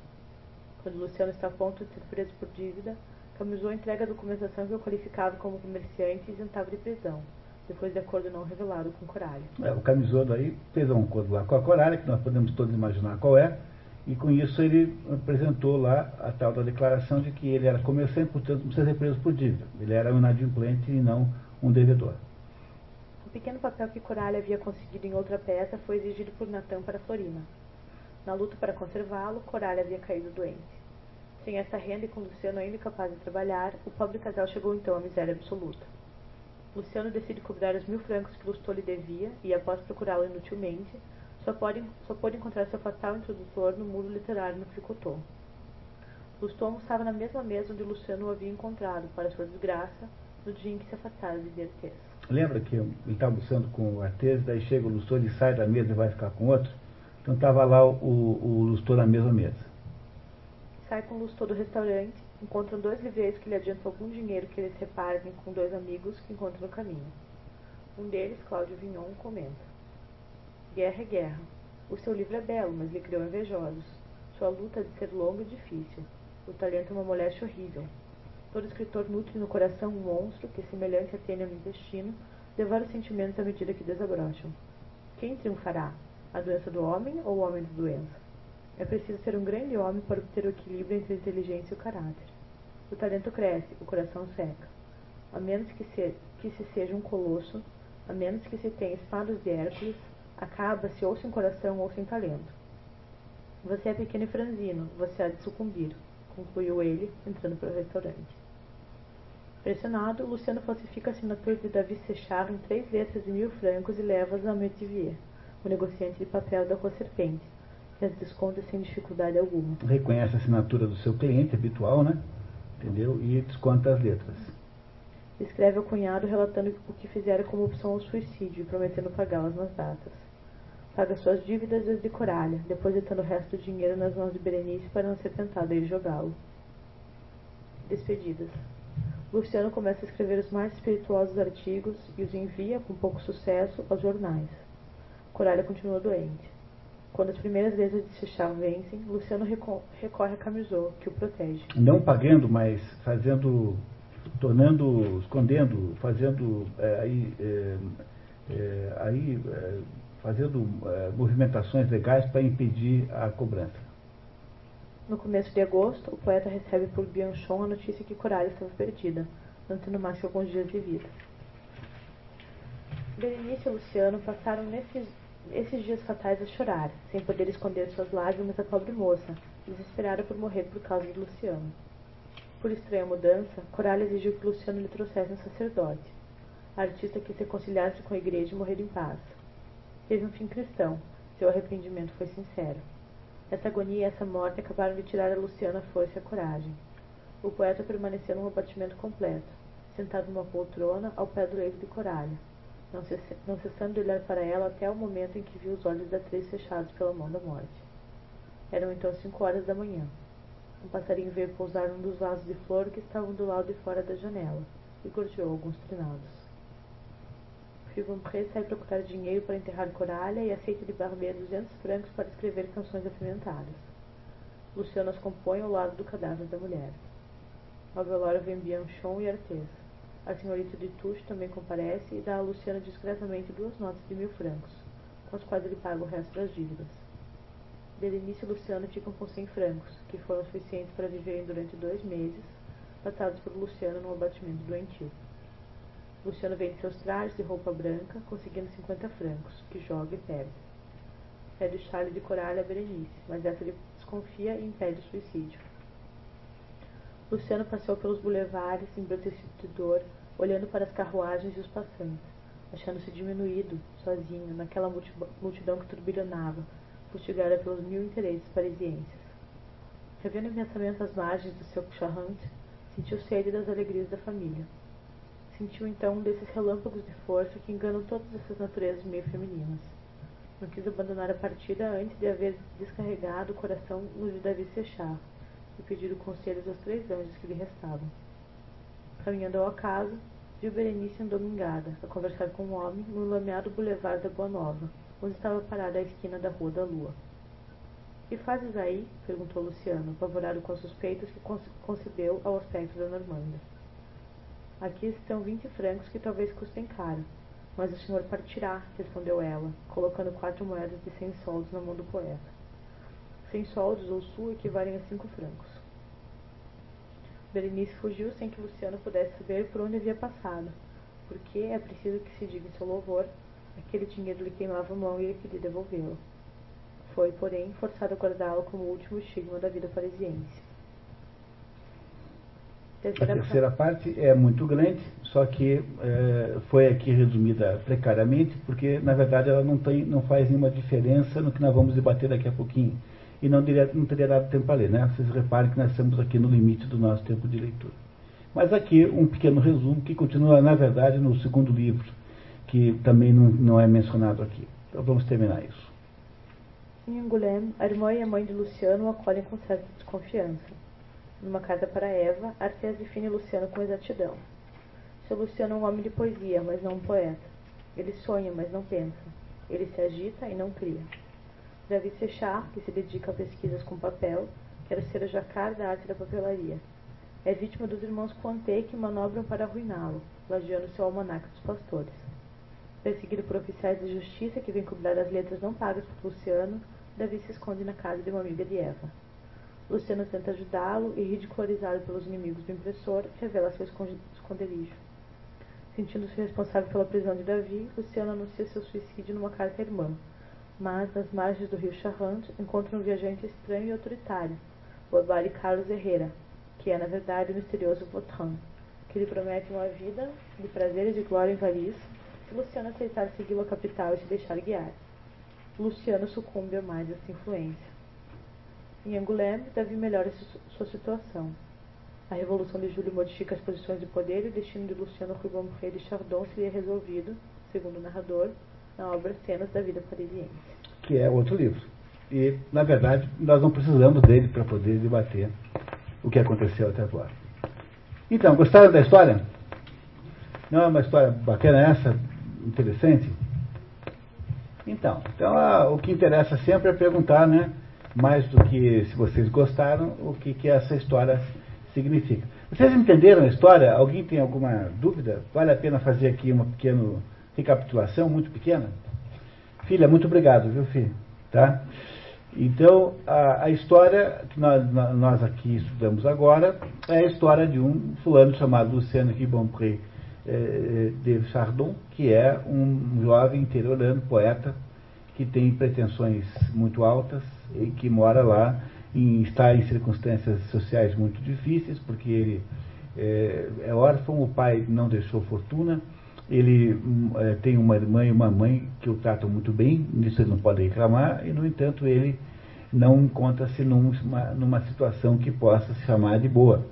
Ele é muito jovem, mas ele é muito ambicioso. Então o que acontece com ele é que um golpe de sorte atinge e uma pessoa rica e importante da cidade, que é a Luísa, é, o convida para frequentar sua casa, tendo em vista o fato de que ela apreciava artistas em geral, sendo que ele era um poeta é, talentoso, considerado um poeta com grandes perspectivas. Ele, então, é, faz uma ascensão social enorme para os padrões que ele vivia antes, ascensão social que consiste em tornar-se amante na prática depois de uma da mulher mais, digamos, mais importante da cidade, casada, no entanto, que, é, com quem ele mantém uma relação platônica uma parte do tempo, mas uma relação suspeita. Ele é ajudado por ela e protegido, sobretudo é, no sentido de que ela é, tenta promover os seus talentos, convidando aquela nobreza local ali de Angoulême, uma cidade pequena, para uh, ouvir as poesias de Luciano num sarau literário. No sarau literário tudo era muito errado, porque afinal o público não tem nenhum interesse em poesia, e as mulheres descobrem que ali havia um caso, e aí então cria-se uma situação muito é, desagradável, em que ele acaba sendo, de alguma maneira, é, ofendido e agredido por aqueles, sobretudo pelos, pelos nobres ali presentes.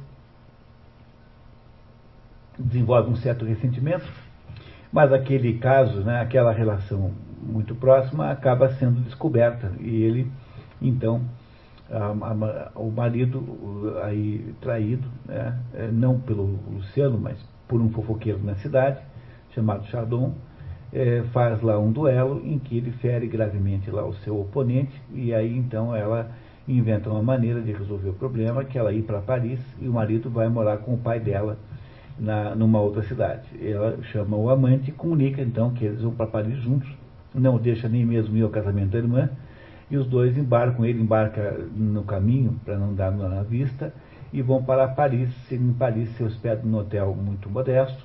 O, o, o, o outro pretendente, o senhor Châtelet, segue a, a dupla e, e, o casal, né? E então aproveita vê que é uma enorme oportunidade de ele ganhar espaço sobre a Luísa e ele então arruma a situação da Luísa em, em, em Paris, contanto que ela descarte o Luciano. Ela não faz isso é, diretamente, porque ele, na verdade, não diz para ela abandoná-lo, só diz para ela não mandar com ele.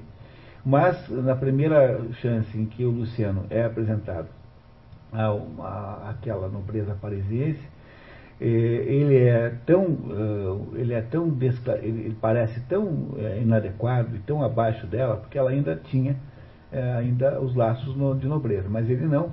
Parece tão ridículo que ele então é abandonado na própria, no próprio camarote, na, na ópera de Paris, e então encontra-se numa situação difícil, porque tinha gasto todo o dinheiro que tinha, é, quase todo o dinheiro que tinha, tentando parecer chique, coisa que não havia conseguido, havia apenas piorado a sua situação. Ele então muda-se para um pequeno hotel, muito barato, um lugar muito desclassificado, muito ruim, e ele tenta lá terminar os dois livros que ele veio para Paris para escrever, que ele já tinha escrito, né, que ele queria vender em Paris, e nessas idas e vindas conhece duas pessoas. Conhece um jornalista num restaurante popular chamado Lustou e conhece um, o Artes, que é líder de um grupo de intelectuais que se reúne chamado Senaco. Fica meio entre esses dois grupos até que o Lustão um dia o convida, o, decide apresentá-lo e fazer uma carreira para o Luciano. Ele tem uma noite extraordinária, em que na mesma noite ele consegue emprego, uma atriz maravilhosa, mais a promessa de vingança contra o Châtelet, que era o seu maior desafeto, e ele então cai de cabeça nesse mundo e usufrui de todas as vantagens mundanas, se vocês lembram mais, o, o Davi havia dito lá, quando passeava com a Eva, então sua noiva, né, um, pouco, um pouco antes dela virar noiva, que ele achava que o, o, o Luciano era daqueles sujeitos que acham que tem que usufruir sem produzir, que era da natureza dele ser assim. Ele se deixa envolver, então, naqueles jogos de poder e naquelas caralices todas envolvidas ali, naqueles jogos de poder e interesses das editoras dos jornais, dos, dos autores e críticos, enfim, dos jornalistas, e a vida dele vai mais ou menos a, a todo vapor, até que ele, é, tentando negociar o que ele mais queria, que era o título de nobreza, com os setores realistas, acaba então mudando de lado, e ao mudar de lado, ele, ele atrai o ódio é, dos, do, dos liberais que dominavam a maioria daqueles jornais.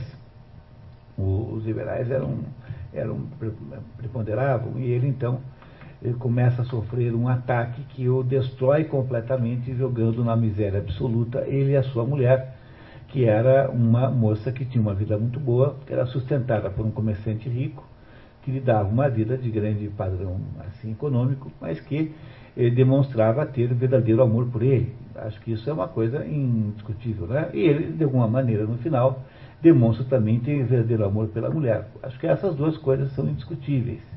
Né? São pontos que melhoram provavelmente a, a opinião de vocês sobre o casal. Ele então é levado à destruição total, chega a falsificar a assinatura do seu melhor amigo para conseguir um dinheiro com o qual pudesse sair de Paris, e sai de Paris e volta para, para a sua terra. Não está escrito aqui porque o terceiro livro não foi resumido de verdade, foi só é, resumido, resumido, foi só destilado, né? Não é isso? Mas o, na volta que ele vai a Paris a pé, ele vai para Angoulême a pé. E quando no caminho encontra uma carruagem onde estão ali dentro a Luísa e o Châtelet, que haviam casado, e o Châtelet havia sido nomeado prefeito de, de Angoulême. Então a vida dele deu completamente errado. Ele chega na, na, na, na sua terra e encontra o seu cunhado em severos problemas, porque o comerciante de papel que havia descontado as letras agora vai cobrar dele e ele então acaba se meio que se responsabilizando por isso. Ele eh, tenta suicídio, na hora que vai se suicidar aparece uma criatura estranhíssima de aparência diabólica, que é o terrível Vautrin, que é uma personagem má que o Balzac usa em várias situações que o, propõe a ele a mesma coisa que o Lustau havia produzido antes, havia proposto antes, que se ele se deixasse guiar, ele poderia ter uma vida de glórias, pois o nosso herói, uh, aí Luciano, aceita a proposta e vai para Paris começar tudo de novo, acaba esse livro, uh, o resto é para a história do outro. Mas o, e o, o Davi e a Eva acabam acertando e ficam lá muito bem, o velho morre, eles herdam aquela aquele vinhedo, ficam muito felizes e acaba dando tudo certo para eles. Muito bem. O que dizer dessa história? Parece uma história simples, né? Vocês repararam como ela é bem contada? Que maravilhosa capacidade de, de, de, de narração não tem um grande escritor, né? Então, o que, o que é que a gente poderia dizer dessa história? O que é que vocês gostariam de tentar ajudar a entender? Alguém tem alguma sugestão? Qual será o significado disso aqui? primeiro lugar, antes de você falar, desculpe, vocês alguma vez nas suas, nas suas vidas reais sentiram-se um pouquinho como Luciano? Por exemplo, já tiveram que escolher. Porque veja, o problema que o Luciano tem que escolher não é só ele, né? Aquelas duas atrizes também têm que escolher entre serem pessoas com uma vida humilde ou serem é, pessoas com uma vida boa, mas é, submetidas a uma espécie de prostituição indireta que é tornar-se amante de homens que elas detestam, pelos quais elas não têm o menor apreço o menor desejo. Não é isso? De certo modo, a vida da Florina e da outra são vidas parecidas com a do, com a do Luciano. Parece isso? A vida do Lustor, mesmo porque ele passou pela mesma experiência do Luciano, parece também com o do Luciano? Parece que sim. Né?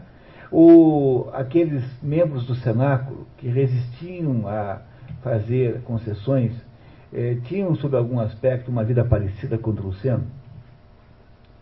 Ah, sob algum aspecto, sim, eram pobres também, né? não tinham de cair morto. Né? O quarto do lado do Artes era um quarto miserável, também alguma, havia alguma coisa ali que parecia uh, que unificava, não é isso? Será que pode-se dizer que essa situação do Luciano é, na verdade, a situação de todo mundo? Não é a situação de todo mundo? De certo modo, pode acontecer com qualquer um. Né? Não é uma situação muito difícil de acontecer na sua vida. Você pode, eh, não sei, cada um tem uma vida, cada um tem um estágio de vida, mas não é impossível que uma hora dessas apareça alguém que diga para você assim, olha, você tem que escolher entre ser uma, ter uma vida de trouxa e uma vida de gente que é inteligente. A vida é uma só. Vai jogar fora essa vida para quê? Não seja trouxa. Não é, não é, não é assim? Dizer, tecnicamente, essas propostas são de que natureza? Ah, diabólicas. Tecnicamente, essencialmente, são propostas diabólicas. Mas é, uma, é um tipo de proposta que pode acontecer com todo mundo, não é? Né? Alguém que acha-se imune a essa possibilidade, a essas possibilidades, não. Né? Todo mundo aqui eh, deve ter certeza de que a sua vida pode eventualmente fazer parte, ter um episódio assim.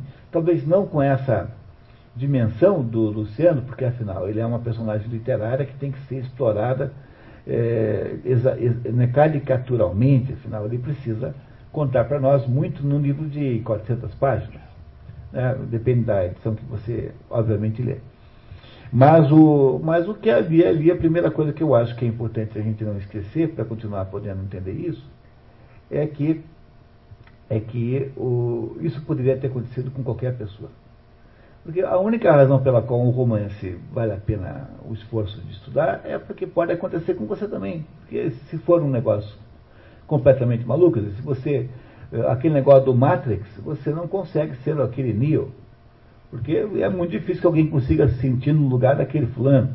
É um sujeito que passa para o computador, não sei o quê, ela morre no computador. Esse é essencialmente um, uma, é uma história que não faz sentido real na vida humana. Não tem cabimento nenhum, não teria sentido nenhum. Essa história não, não, não existe do ponto de vista literário. Ela existe do ponto de vista apenas de técnica de cinema, mas fora isso não, não há, né? Quer dizer, a condição para que a gente possa entender o que está aí é, em primeiro lugar, nós não nos, é, não, não, nos iludirmos com quem seja Luciano, porque Luciano somos todos nós. Não é? Por outro lado, vocês todos perceberam, apenas ainda como antecipação da análise, que o que o, o, que o Luciano fez durante toda a sua, durante toda a história foi fazer o quê? Foi resolver mal os dilemas morais que foram acontecendo. Não é? Ele não foi o tempo todo tendo que decidir moralmente sobre as coisas? Por exemplo, escrever um artigo contra o outro só porque aquele grupo de pressão quer. Né? Não é isso? Entre, entre muitas e muitas outras coisas. Ele não tomou decisões erradas, moralmente falando. Ah, o que o Luciano fez foi viver a essência da, da situação de, eh, de dilema moral, porque a moral, qualquer assunto sobre moral e ética começa com a compreensão de que o, o dilema moral é o, o, que acontece na consciência moral da pessoa que a tem ainda. Porque, o, veja, ele, ele perdeu completamente a consciência moral. O que, que vocês acham? Não, ele, ele não perdeu, né? não perdeu totalmente a consciência moral. Ele preservou. Onde é que nós sabemos que ele preservou a consciência moral? Quais foram os atos bons que ele fez? Ele não abandonou a mulher, né? ele não aceitou trocá-la pela Luísa, muito embora fosse essa uma proposta. que mais? Foi conversar com quem? Ele foi conversar sobre, com o amigo sobre o negócio do livro, que ele tinha a culpa de escrever contra o amigo, porque tinha que salvar a mulher a coralha. Né? que mais que ele fez? Ele se desculpou com o Davi, assumiu a responsabilidade por aquilo. que mais que ele fez de bom? que mais? Ele, ele ajudou a empregada, né, não foi, não foi cruel com a empregada, enfim, ele não foi totalmente mal. Ele, não é isso? Ele de vez em quando tinha um ataque de consciência, quando o Finot organiza aquele roubo lá, que o, no qual levava lá 3 mil francos o, o, o Lestor, né? Lestor, que era, ele fica indignado com aquilo, ele acha aquilo errado, não é? Ou seja, ele parece menos mal do que o Lestor, não, ou não? Parece menos mal, né? Ele certamente é menos mal, ele tem algum caráter ainda. Mas ele tem algum problema, né? Quer dizer, se, se ele não é. Porque o, o que, que é. Quando é que você demonstra ter caráter? O caráter só é comprovado no âmbito do dilema moral. Não há outro modo de comprovar caráter de alguém. Então, o que, que é a comprovação do dilema moral? É quando o sujeito, tendo em vista uma alternativa, A ou B, alternativa em latim significa uma coisa ou outra, portanto, nunca há duas alternativas, há uma só porque as duas alternativas são quatro. Então, uma alternativa já é a escolha entre A e B. Toda vez que alguém está frente a uma alternativa, ou seja, escolher entre A e B, é preciso saber que tipo de escolha essa pessoa faz. Essa pessoa optará por fazer o caminho do cenáculo ou o caminho do lestor. Quer dizer, essas duas possibilidades estão sempre presentes na vida do Luciano. E ele, na maior parte do tempo, que tomou a, a decisão errada. Mas ele também sabe tomar outra. Ele tem alguns momentos em que ele, ele, ele, é correto, né? ele faz certo. Não é? Mas mesmo no fim, quando ele emite as letras falsas, ele, de certo modo, também é, optou pela alternativa má. Ele é, portanto, um sujeito oscilante. Ele não sabe o que fazer. Mas ser oscilante e não saber o que fazer é o que caracteriza essencialmente a condição humana. Porque se há alguma característica que caracteriza que, que, que, é própria do ser humano e que nenhum outro tipo de indivíduo, nem outro animal, é que os seres humanos não sabem o que fazer. É por isso que na simbologia da serpente no paraíso, a serpente é o animal com uma língua bipartida, porque ela é uma espécie de, de, de, de materialização disso. A serpente é a entidade que propõe uma coisa ou outra. Por isso que ela tem a língua bipartida. Essa é a simbologia da língua da serpente. Toda a vida humana é construída, portanto, em torno das decisões que você toma. Eu já disse aqui 20 vezes, vou repetir, ninguém tem responsabilidade pelo seu destino, porque ninguém controla fatos que estão fora do nosso alcance e que, portanto, são incompreensíveis. Mas, embora nós não tenhamos responsabilidade pelo nosso destino, nós temos responsabilidade plena sobre as decisões que tomamos. E parece a vocês que o, o, o Luciano tomou as melhores decisões? Não tomou, não é isso? O problema, portanto, desse, dessa personagem é um problema, é um problema moral? É, de certo modo, mas talvez não seja só moral. Deve haver alguma coisa mais nisso para nos ajudar a entender plenamente o significado dessa obra. E aí eu queria que agora vocês continuassem tentando. Você tinha uma, uma ideia?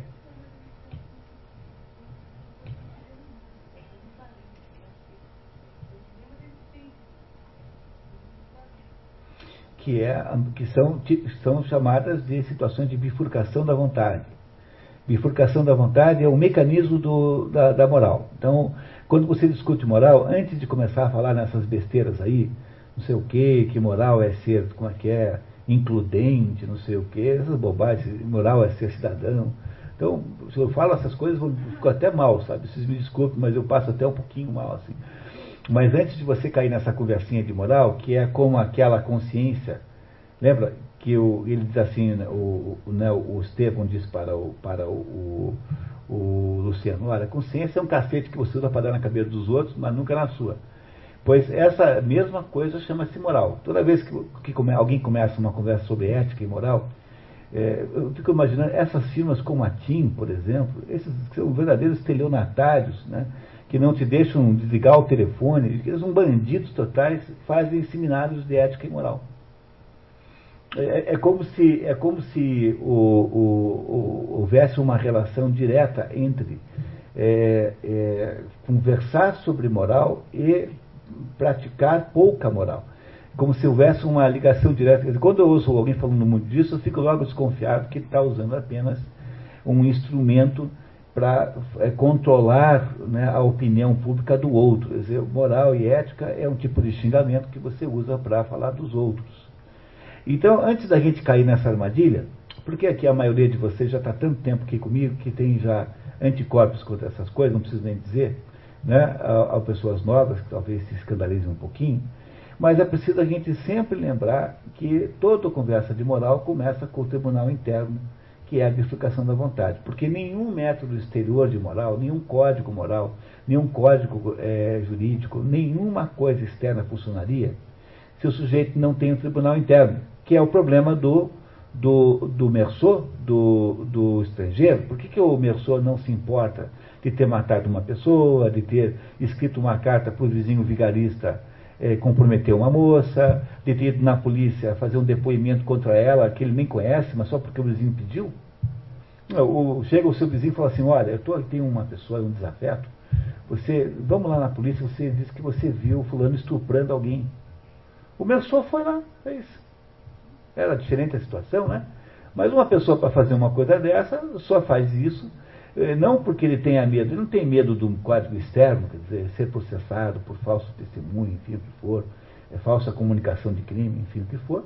Ele faz isso porque ele não tem o tribunal interno, ele não tem consciência moral que diga assim, isso pode ser errado. Portanto, não é possível falar em moral e ética sem lembrar que tudo começa nessa ambiguidade, nessa ambivalência, nessa bifurcação da vontade, que está dentro de qualquer pessoa normal.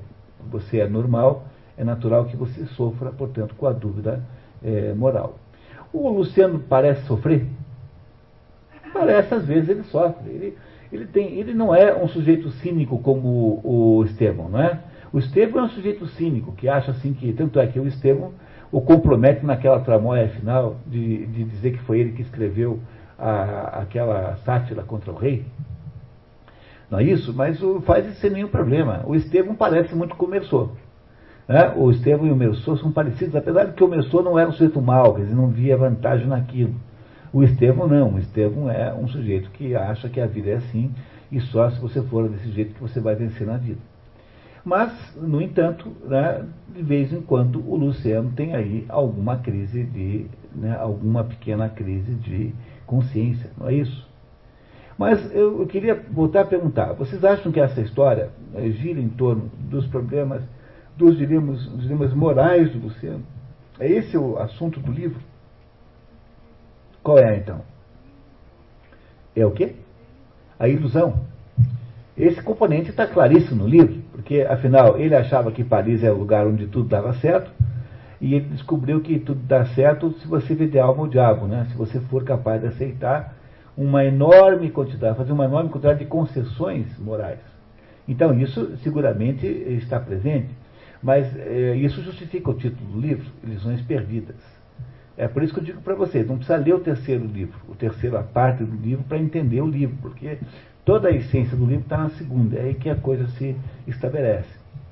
Mas eu acho que sim, acho que tem razão, tem razão, tem isso também, mas há um outro componente, que me parece ser o componente mais importante dele.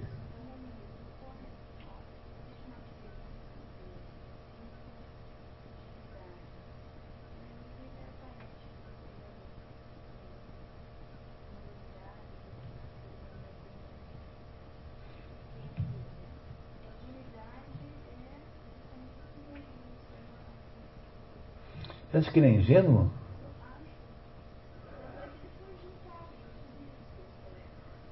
É, mas eh, pode ser que seja ingenuidade, mas só, eu, eu não sei só se a ingenuidade é uma palavra que tem que vir sozinha, pode vir sozinha, porque ao mesmo, sabe, é aquela ingenuidade do sujeito que compra o bilhete premiado. Tem alguém para você falar assim, olha, tem aqui um. Acabei de ganhar uma loteria, esse negócio aqui vale 50 milhões, mas eu estou com preguiça de ir na minha casa é, pegar um táxi, então você podia fazer o seguinte, eu te vendo aqui por 500 reais, você vai lá e desconta 50 milhões. Todo dia alguém cai numa coisa dessa. O que dizer de quem cai numa coisa dessa? É um sujeito tão ganancioso, tão ambicioso, que ele, eh, de alguma maneira, se auto-engana ao tal ponto que ele cai no golpe do vigarista, que é mais esperto que ele. Não é assim? Mas esse, esse negócio, que é um negócio tão ridículo, todo dia tem um otário que cai numa coisa dessa. Que parece ser uma coisa impossível de alguém engolir, né? Não é isso? Todo dia alguém cai nisso para você descobrir que essa ingenuidade, quer dizer, que, ele, que essa pessoa tem, pode não estar sozinha. Ela pode estar ah, aí sendo acompanhada de uma outra coisa.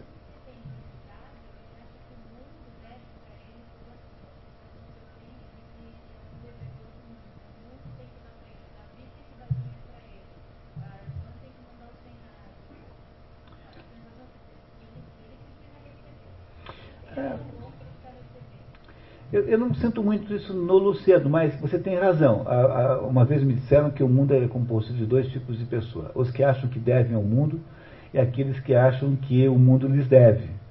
E essas pessoas agem perante a vida de modo muito diferente. E você estaria colocando aí o Luciano no grupo que acha que é devedor do mundo. Não, todo devedor acha que alguém está obrigado a ele, porque a dívida que você acha que o mundo tem com você tem que ser cumprida por alguém. Então, são pessoas muito onipotentes que acham que é, é, tem, é, é, muito parecido com o jovem moderno. Então, o sujeito tem 24 anos, saiu do tal do MBA, ele tem absoluta certeza que tem direito a ter um emprego de 20 mil reais por mês. Não tem nenhum que não ache isso. Ele aprendeu inglês, ele sabe andar com, como é que é com o laptop na verdade, com o laptop, mexer com o laptop. Ele, entendeu, fez um MBA na Fundação Getúlio Vargas, não sei o quê. Ele, metade das palavras que ele fala são em inglês. Né? Você podia me emprestar o seu computer, por favor? Entendeu? Entendeu? Tá, eu estopei, acabei de estopar aqui, não sei o quê. Então, essa, deletei isso, deletei aquilo. Essas pessoas são tipo eh, desse jeito assim, que são pessoas que não têm a menor ideia de como é a vida real, concreta, e que, no entanto, acham-se com muitos direitos. É um, é um pouco da, da síndrome da onipotência juvenil do mundo contemporâneo, porque o mundo só liga para jovem, né? Então, o Mick Jagger tem 60 anos, não sei quanto, e tem filhos com modelos, assim como se fosse um menino bobo caindo em tudo quanto é armadilha. Então, todo mundo quer ser jovem. Então, é uma espécie de tirania da juventude que transforma os jovens em semideuses. Assim. Então, eu acho que tem isso também. Mas tem alguma coisa aí mais simples do que isso, que me parece ser o jeito de entender essa obra. Pois não, Patrício? Sucesso é Pois é, é, é, verdade, mas, mas por que é que ele quer ter o sucesso a qualquer preço? Essa que é a pergunta que vai nos conduzir pelo título de nobreza. Né, mas o, o título de nobreza passou a ser mais importante depois do que o sucesso, porque ele topa até sair daquele esquema lucrativo ele faz uma coisa muito perigosa num certo momento, não faz? Quer dizer, ele, quando percebe que a aristocracia o recebe, ele, ele, ele convive com a aristocracia, ele abandona os planos econômicos, de certo modo, para jogar todas as fichas naquele título de nobreza. Então, de certo modo, o título de nobreza ficou mais importante num dado momento, foi a sua perdição, porque ele consegue, ele mobiliza aquele mundo contra ele. Mas por que é então que esse título de nobreza ficou assim? Vaidade. Mas, mas é, é uma coisa mais que vaidade, assim, que eu só entendi quando eu encontrei aqui uma frase que eu acho que, dá, que é o jeito da gente compreender aí essa, essa história. O que, que é, afinal de contas? Vontade de pertencer. Ah, também, quer dizer, ele via, né, via-se como, né, como entrando nos salões como o Marquês de Ribampré. Isso parece melhor do que Luciano Chardon. Né? Quer dizer, não é isso? Vaidade, exibicionismo. Mas tem uma coisa bem básica aí que a gente está esquecendo que vai nos ajudar a entender isso. Rubens.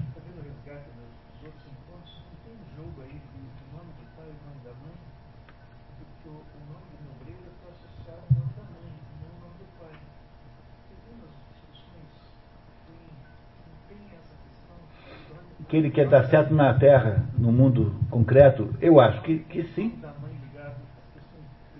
É, é, é como, acho.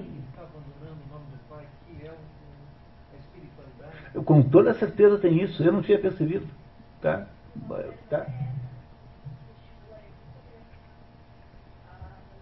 É, a, a, irmã dele, né? É, bom, aí já não sei se não é uma, apenas uma homenagem a Eva Hanska, mas que é aquela mulher dele, mas esse, esse, esse, essa observação que o Rubens fez tem muito cabimento, eu não tinha percebido. De fato, dizer, o, a, a, a, insistência em ter o nome da mãe, que implica na nobreza, na nobreza terrena, portanto secular, porque afinal a mãe, a mãe é a terra, né, simbolicamente.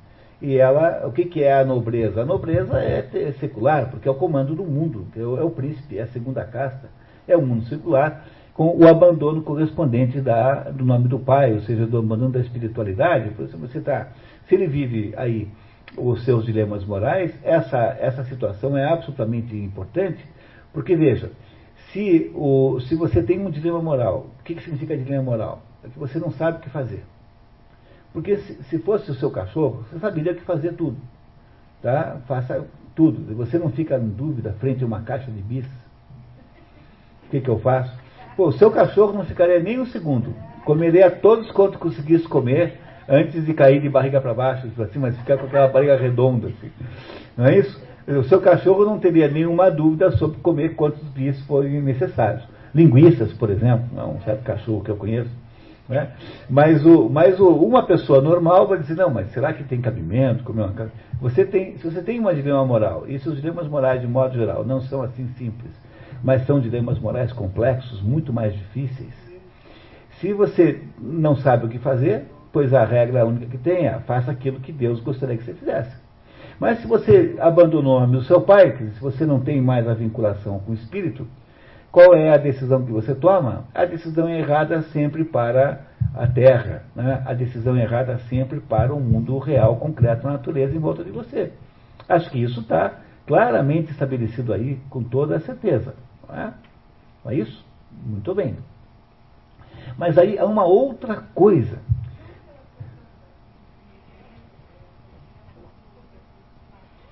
Ah, pois é, é, eu acho que tem, tem, tem aí, estamos na pista certa. Né? Olha, eu, eu, encontrei uma frase hoje, pesquisando, tentando, tentando sintetizar o que, o, como explicar para vocês isso, e diz assim, é uma, uma frase de São Paulo, do São Paulo, carta aos Gálatas, dentro desse livro da Bíblia, diz assim: é que se alguém julgar ser alguma coisa nada sendo, engana-se a si mesmo. Vou, vou, repetir a frase de São Paulo.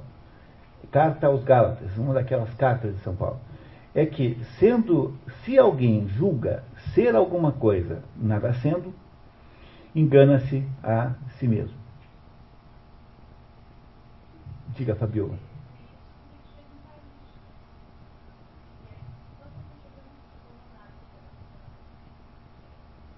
É. E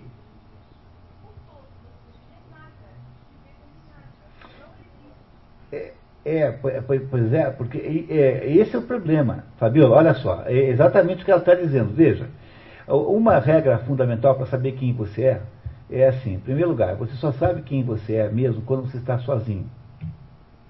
Quer dizer, a sua existência só se apresenta a você verdadeiramente quando está sozinho. Nem, não pode ter nem o cachorro junto.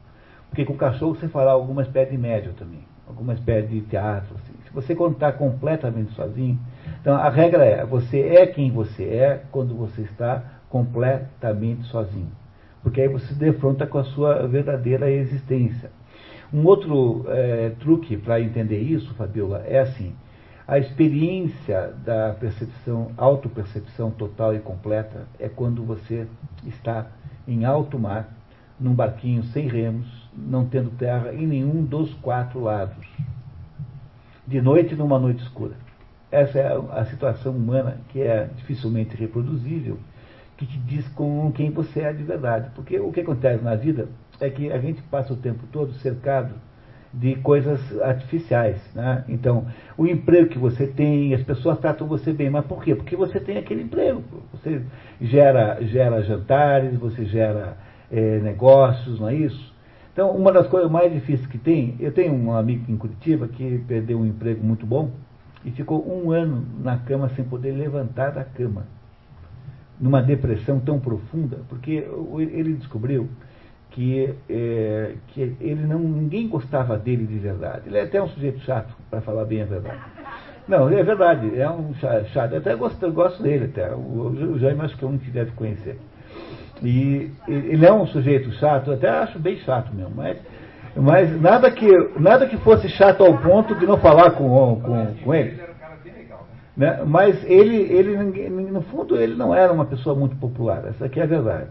Ele tinha, assim, umas idiosincrasias antipáticas, bom, enfim, seja lá como for. Mas as pessoas gostavam dele, mandavam convites para festas, mandavam, é, enfim, coisas que o homenageavam, não porque ele fosse o fulano, mas porque ele era diretor de recursos humanos de não sei quem. Tá? É, e, portanto, ele comandava um enorme de um orçamento, tinha lá um poder imenso de fazer carreiras, desfazer carreiras, enfim, ele, ele só era apreciado porque ele era, ele era alguém que tinha um certo poder.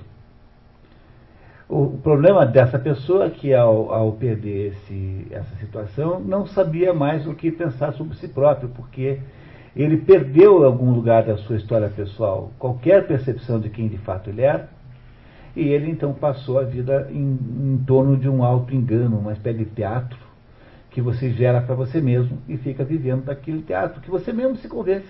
Não é que você seja um sem vergonha que, que, que sabe que você não é nada e finge que é. Você fica achando que você é mesmo. Todo mundo se acha de fato alguma coisa, profundamente convencido dos seus méritos, quando na verdade tem aí alguma coisa que sempre escapa. É o quê? Falar, não, falácia é uma, uma, uma verdade aparente, é uma, na falácia é outra coisa. O que, o que tem aqui é que eu queria voltar aqui à carta aos Gálatas, né? É que se alguém julga ser alguma coisa, nada sendo, engana-se a si mesmo. Ora, o que está escrito aqui nesse negócio de São Paulo? Está se engano, está dizendo o seguinte: que para você poder ser alguém, você tem que ser alguma coisa antes. Tá? Então vamos imaginar assim: você é um fulano que sabe tocar muito bem piano, então você é um exímio concertista. Bom, depois que você sabe tocar bem piano, então é, é possível que o mundo reconheça esse mérito. E alguém diga assim, temos aí um grande concertista.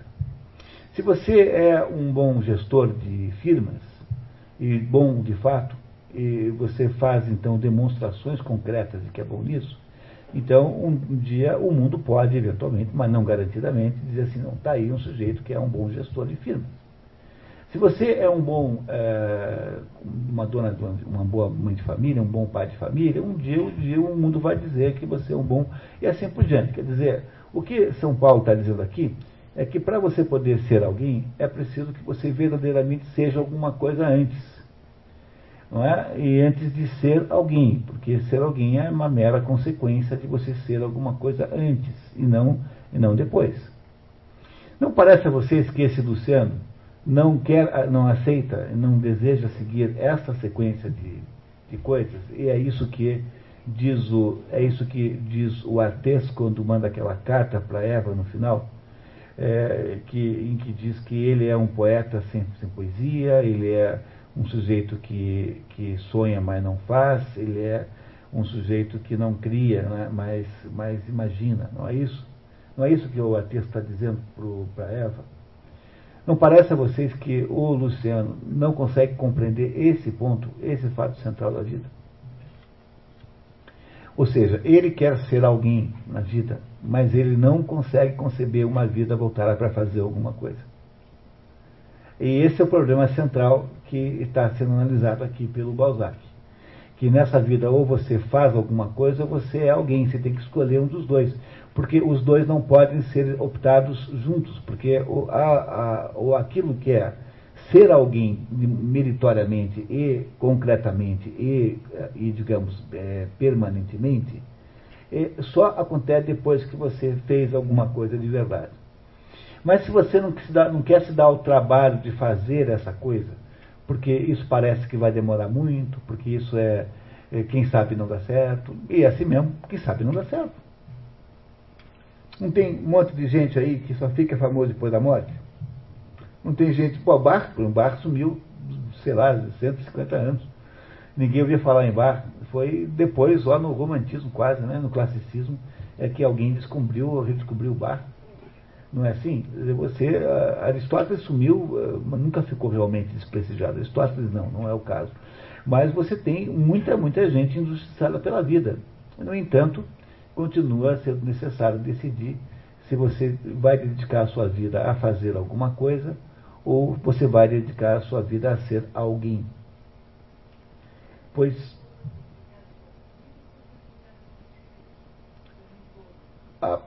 pode ser qualquer uma das duas razões. Tá? Até mesmo porque estou chamando uma coisa é, da, sinônimo da outra. Ou seja, você tem lá uma pessoa que o mundo não reconhece, cujo mérito não reconhece. Essa pessoa, no entanto, passou a vida produzindo um verdadeiro projeto. Eu digo para vocês, as mulheres, os, os, pais, os nossos pais, as mulheres que passaram a vida cuidando de cinco filhos, dedicaram a vida a isso, fizeram uma, uma, uma tiveram uma vida extraordinariamente valiosa. Mas que, do seu ponto de vista moderno, são umas cretinas, entendeu? Umas débeis mentais que entendeu? Que, que em vez de ir ao cabeleireiro, em vez de não sei o que, arrumar um emprego não sei aonde, em vez de ler a revista nova, ficaram lá cuidando de criança, não sei o que, ficaram.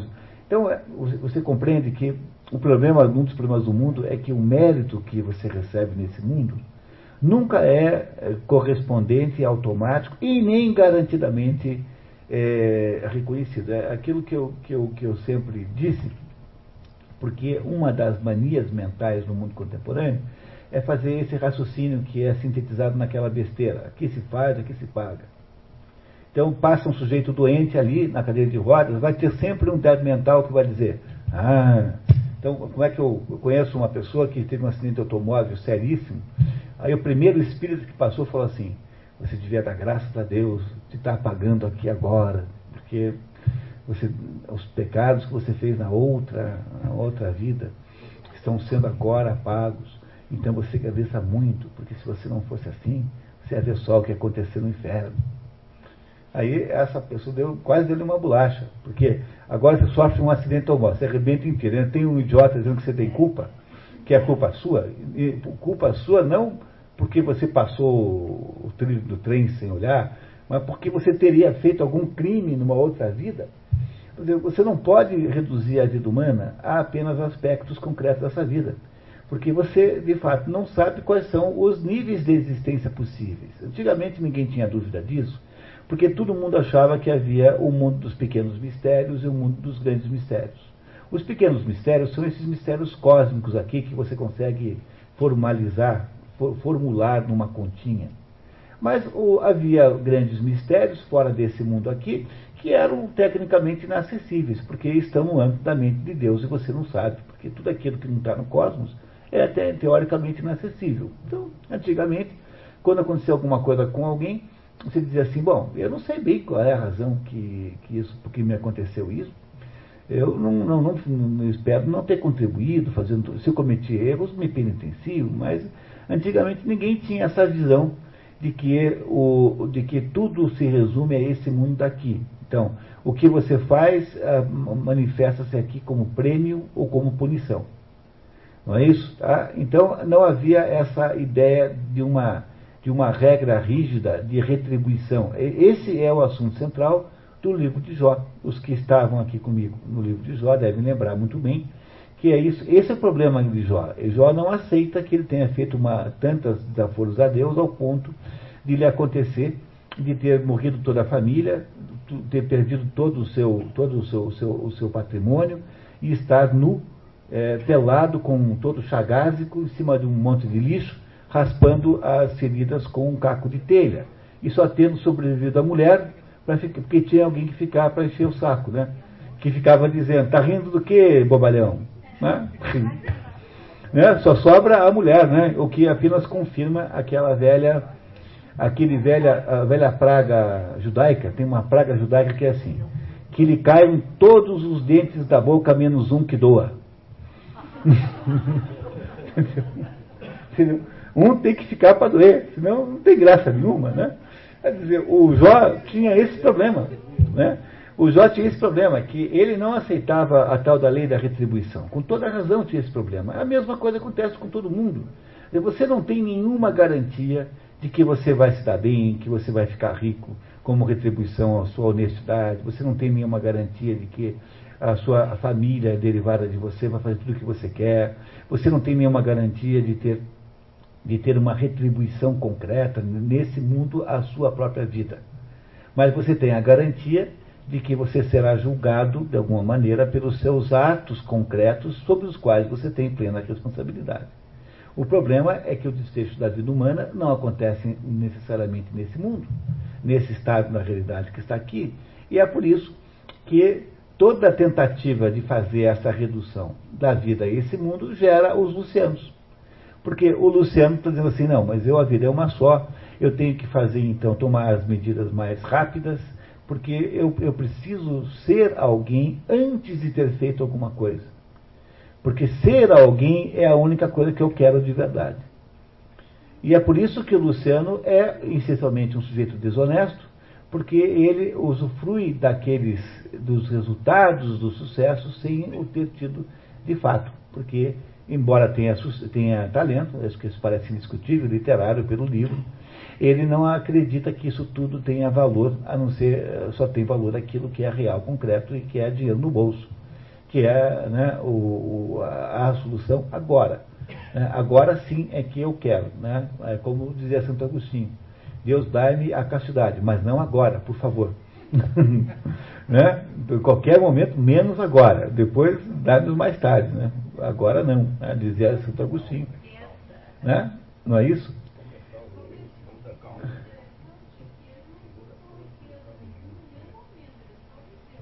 Por quê?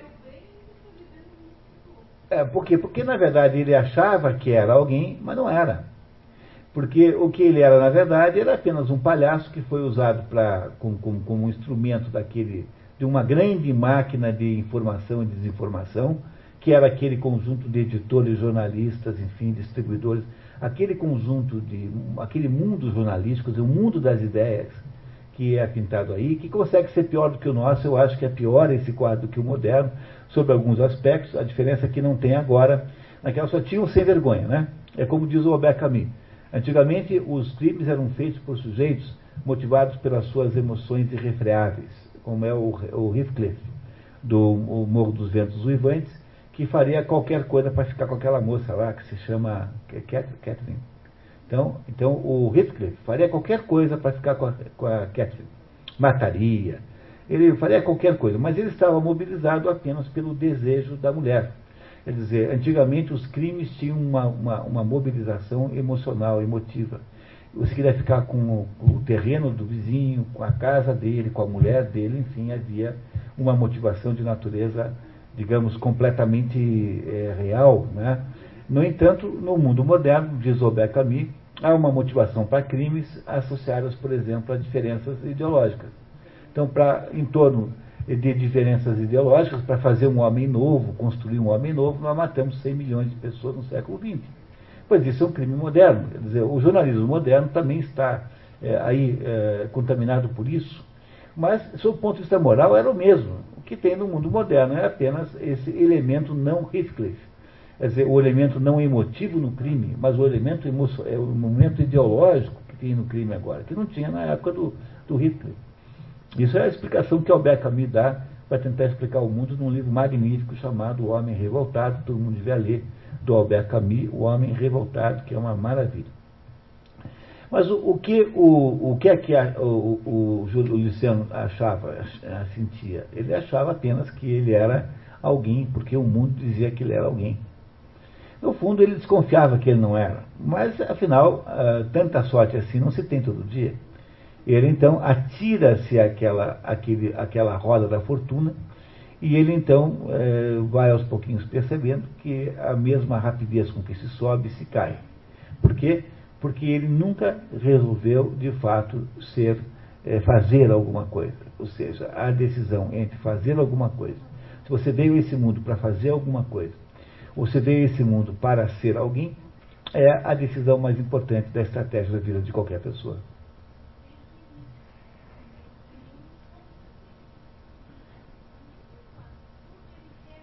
É, é, é, é, ou seja, ele está interessado no prestígio de ser poeta, não é isso que o artista, no fundo, no fundo depois conta, e não no poeta em si, não na poesia em si.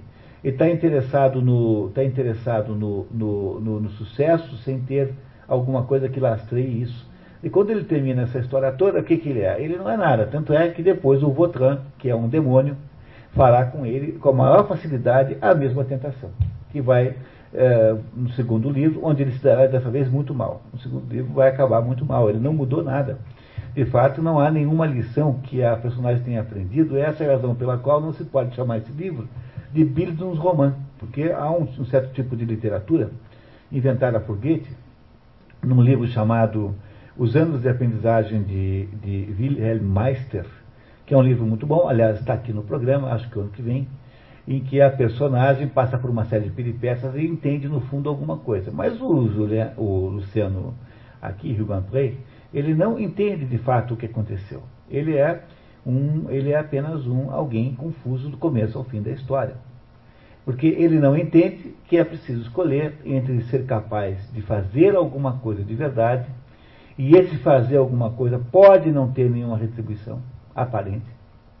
Você não controla esse mecanismo, não está sob o seu controle.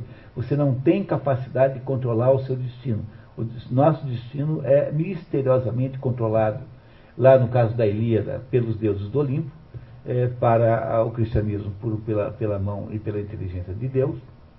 Ou, se você até quiser não ser de modo nenhum é, cristão, pode dizer que o nosso, o, nosso, o nosso destino é controlado pela roda cósmica, uma espécie de roda da fortuna, que é girada pelo cosmos de alguma maneira misteriosíssima. Seja como for, você não controla o seu destino. Pois o, o Luciano Ribampré queria, de alguma maneira, fazer isso, e ele descobre que aquilo que ele se tornou tão importante rapidamente não valia nada de verdade, ele podia ser destituído de toda aquela glória com a mesma facilidade com que foi destituído. Quando você pega essa situação e aplica a uma sociedade inteira, você tem o Brasil. O Brasil é isso. É o quê? O Brasil é isso. O Brasil é uma sociedade que não compreendeu até hoje que para poder ter aqui uma sociedade rica, bem-sucedida, que tenha vantagens econômicas, que proteja os miseráveis, é preciso antes ter fazer alguma coisa. É preciso que houvesse aqui um projeto é, civilizatório, sem o que não é possível ter os resultados do sucesso civilizatório. E aí é que nós estamos o tempo todo falhando, porque nós somos uma espécie de sociedade de lucianos. Tá? Entendeu? Somos um conjunto enorme de Lucianos Ribanpré que gostaríamos de ter o um padrão de vida não sei de quem. Vivemos comparando com os outros, né? Ô, oh, sueco, imagine, cara sueco ganha 20 mil por mês. Ah, os, os, os, os, singapurenses, os, holandeses e tal.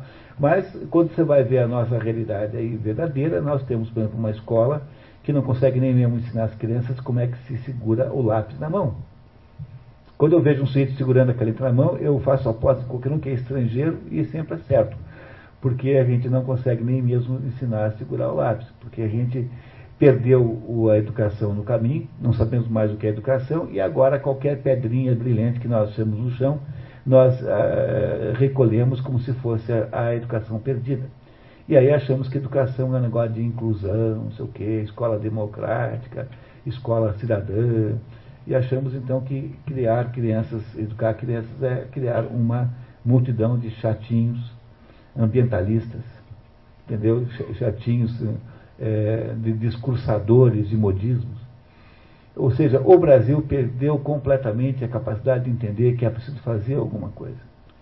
E a falta desse projeto real de fazer alguma coisa nos transformou numa sociedade de lucianos, porque nós estamos o tempo todo tentando é, ser alguém. Então fazemos discursos o tempo todo indignados contra os males do mundo, mas nós somos incapazes de produzir um projeto nacional profundo, denso, que exige um esforço desgraçado. Eh, vocês imaginam o que precisaria acontecer para que uma sociedade possa mandar, por exemplo, um artefato para a Lua? A quantidade de competências que tem de ser resolvidas eh, ao mesmo tempo, pessoas que sinceramente querem resolver aqueles problemas. É, essa, esse esforço é que nós não somos capazes de fazer aqui, porque nós nunca entendemos essa diferença que há entre ser alguma coisa e, e, e, e ser alguém. ser alguma coisa envolve um conteúdo que exigirá de você um esforço, uma dedicação e, eventualmente, uma, uma, uma desesperança de reconhecimento. Talvez você não consiga jamais ser reconhecido. Paciência. No entanto, como nós não suportamos essa possibilidade, nós somos uma sociedade assim de, de, de aparências, uma sociedade leve, uma sociedade incapaz de produzir um grande esforço de natureza é, é, civilizatória. Nós não sabemos nem mesmo por que, que nós existimos. Porque achamos que é por causa do carnaval e do samba. Então você nunca vai encontrar um italiano que acha que é bom ser italiano por causa do festival de San Remo. Não, a gente vai lá e canta e tal. Né? Vocês já viram algum alemão achar que ser alemão é bom porque tem o baile do Chopp e Oktoberfest? E eles cantam Rosa Munde, né? uma polca que é. Algum, alguma vez você encontrou um alemão que se orgulhasse alemão por causa da polca, uma polca lá? Dizer, esse pessoal se orgulha assim, olha, a Itália fez toda a pintura, fez, faz o melhor design do mundo, fez não sei o quê. Os alemães, olha, nós fazemos as máquinas melhores do mundo, nós somos capazes de fazer metade da filosofia. Essa capacidade de fazer alguma coisa de verdade, você vê, o Brasil existe há 500 anos, até agora ninguém conseguiu aqui resolver um problema ridículo como arrumar uma cura para malária, para esquistossomose, que não é possível, são todos bichos grandes. Não é possível que você não consiga arrumar um jeito de acabar com isso. Você está quase conseguindo derrubar o vírus, pô, imagine se não é possível. A gente não consegue conceber o Brasil existencialmente como uma sociedade voltada para fazer alguma coisa. Depois disso, né, de acordo com a fórmula de São Paulo, depois que você é, é, fez alguma coisa, depois olha só, é que se alguém julga ser alguma coisa sem sendo, engana-se a si mesmo. O Brasil é o maior auto-engano social que há no planeta se você olhar com, aí, com olhos justos. Não é? É o quê? São Paulo. Está aqui na, é o versículo, capítulo 6, versículo 1 a 3. Paulo, é, São Paulo pode estar. Está naquelas cartas que São Paulo mandava tá? depois do Novo Testamento, no final do Novo Testamento. 6, capítulo 6, é, versículo 1 a 3. O Brasil é uma sociedade que imagina que vai poder fazer uma civilização com base na fórmula dos viventes. Lembra dos viventes lá do que saiu, o pessoal ficava na farra? O Brasil é essa farra, quer dizer, é um negócio de levar a vida nessa, né, né, nessa, né, nessa, né, não é? O Brasil não acha que a vida é assim, é um eterno verão. Então, essa fórmula é a forma de quem quer ser algum, alguém sem ter antes sido alguma coisa. É por isso que a gente não tem vocação civilizatória e esse é o maior de todos os males nacionais, porque enquanto não se resolver isso, nós não seremos capazes de almejar a verdadeira civilização. Não faltam exemplos e não faltam modelos, porque nós não temos que inventar uma civilização própria. Nós temos só de continuar a, a grande civilização humana, porque é para isso que serve, por exemplo, a educação. Né? Então, agora, no Rio de Janeiro, as escolas do Rio de Janeiro, de acordo com por causa lá do, de uma lei que foi estabelecida, agora tem de ter aula de funk. Porque o, o, o, eles acham que a escola não pode ficar distante das crianças, as crianças gostam de funk. Até, até hoje era exatamente o contrário. Você mandava a criança para a escola para que as crianças pudessem adquirir a linguagem de poder conversar com a cultura universal, que era poder eh, ser capaz de herdar também o, Miguel de Cervantes, herdar o, o, o Balzac, herdar a Ilíada, enfim. Mas a gente faz exatamente o contrário. É, pô, mas não, não dá para imaginar uma coisa dessa, né? Quer dizer, no, no, em todo lugar o cantor popular tem um. Aí ontem à noite o Eduardo da Rocha Firmão fez uma palestra na Aliança Francesa, no Café Filosofia, e disse lá textualmente não sei se você lembra, Fernando, diz o seguinte, que o Brasil é um país do mundo em que a música erudita está cada vez mais irrelevante. Porque nós nos negamos, de alguma maneira, a fazer o esforço de, de, de compartilhar a grande herança cultural humana. Porque, no fundo, no fundo, nós somos todos como Luciano. Dizer, nós somos todos crianças. Entendeu? Isso é uma espécie de infantilidade tremenda. É uma atitude infantil e lúdica perante a vida. É isso que é esse Luciano. É um sujeito múltiplo. Ele, ele, ele é, no fundo, alguém que acha, que acha bacana tal, ele, tá bom, vou estudar, mas depois que o, se passar o trio elétrico, ele sai correndo atrás, né? É, mesmo que tenha prova é, amanhã de física nuclear, da qual ele não sabe nada ainda. Então, esse é o problema do Luciano e é o problema do Brasil. Uma coisa mais parecida com o Luciano que consigo imaginar é o caráter da, da sociedade brasileira, que, exatamente como o Luciano, parece não ter aí muitas perspectivas de sucesso, exatamente pelas mesmas razões. Anatório. Pois. Né? Não parece, o Luciano não parece o Brasil, pensando bem, né? É o Brasil perfeito, né? Esse é o problema civilizatório que o Balzac nos ajuda a entender. Aí você vê o que é a força de um grande livro é preciso compreender uma porção de coisas óbvias que antes pareciam muito distantes.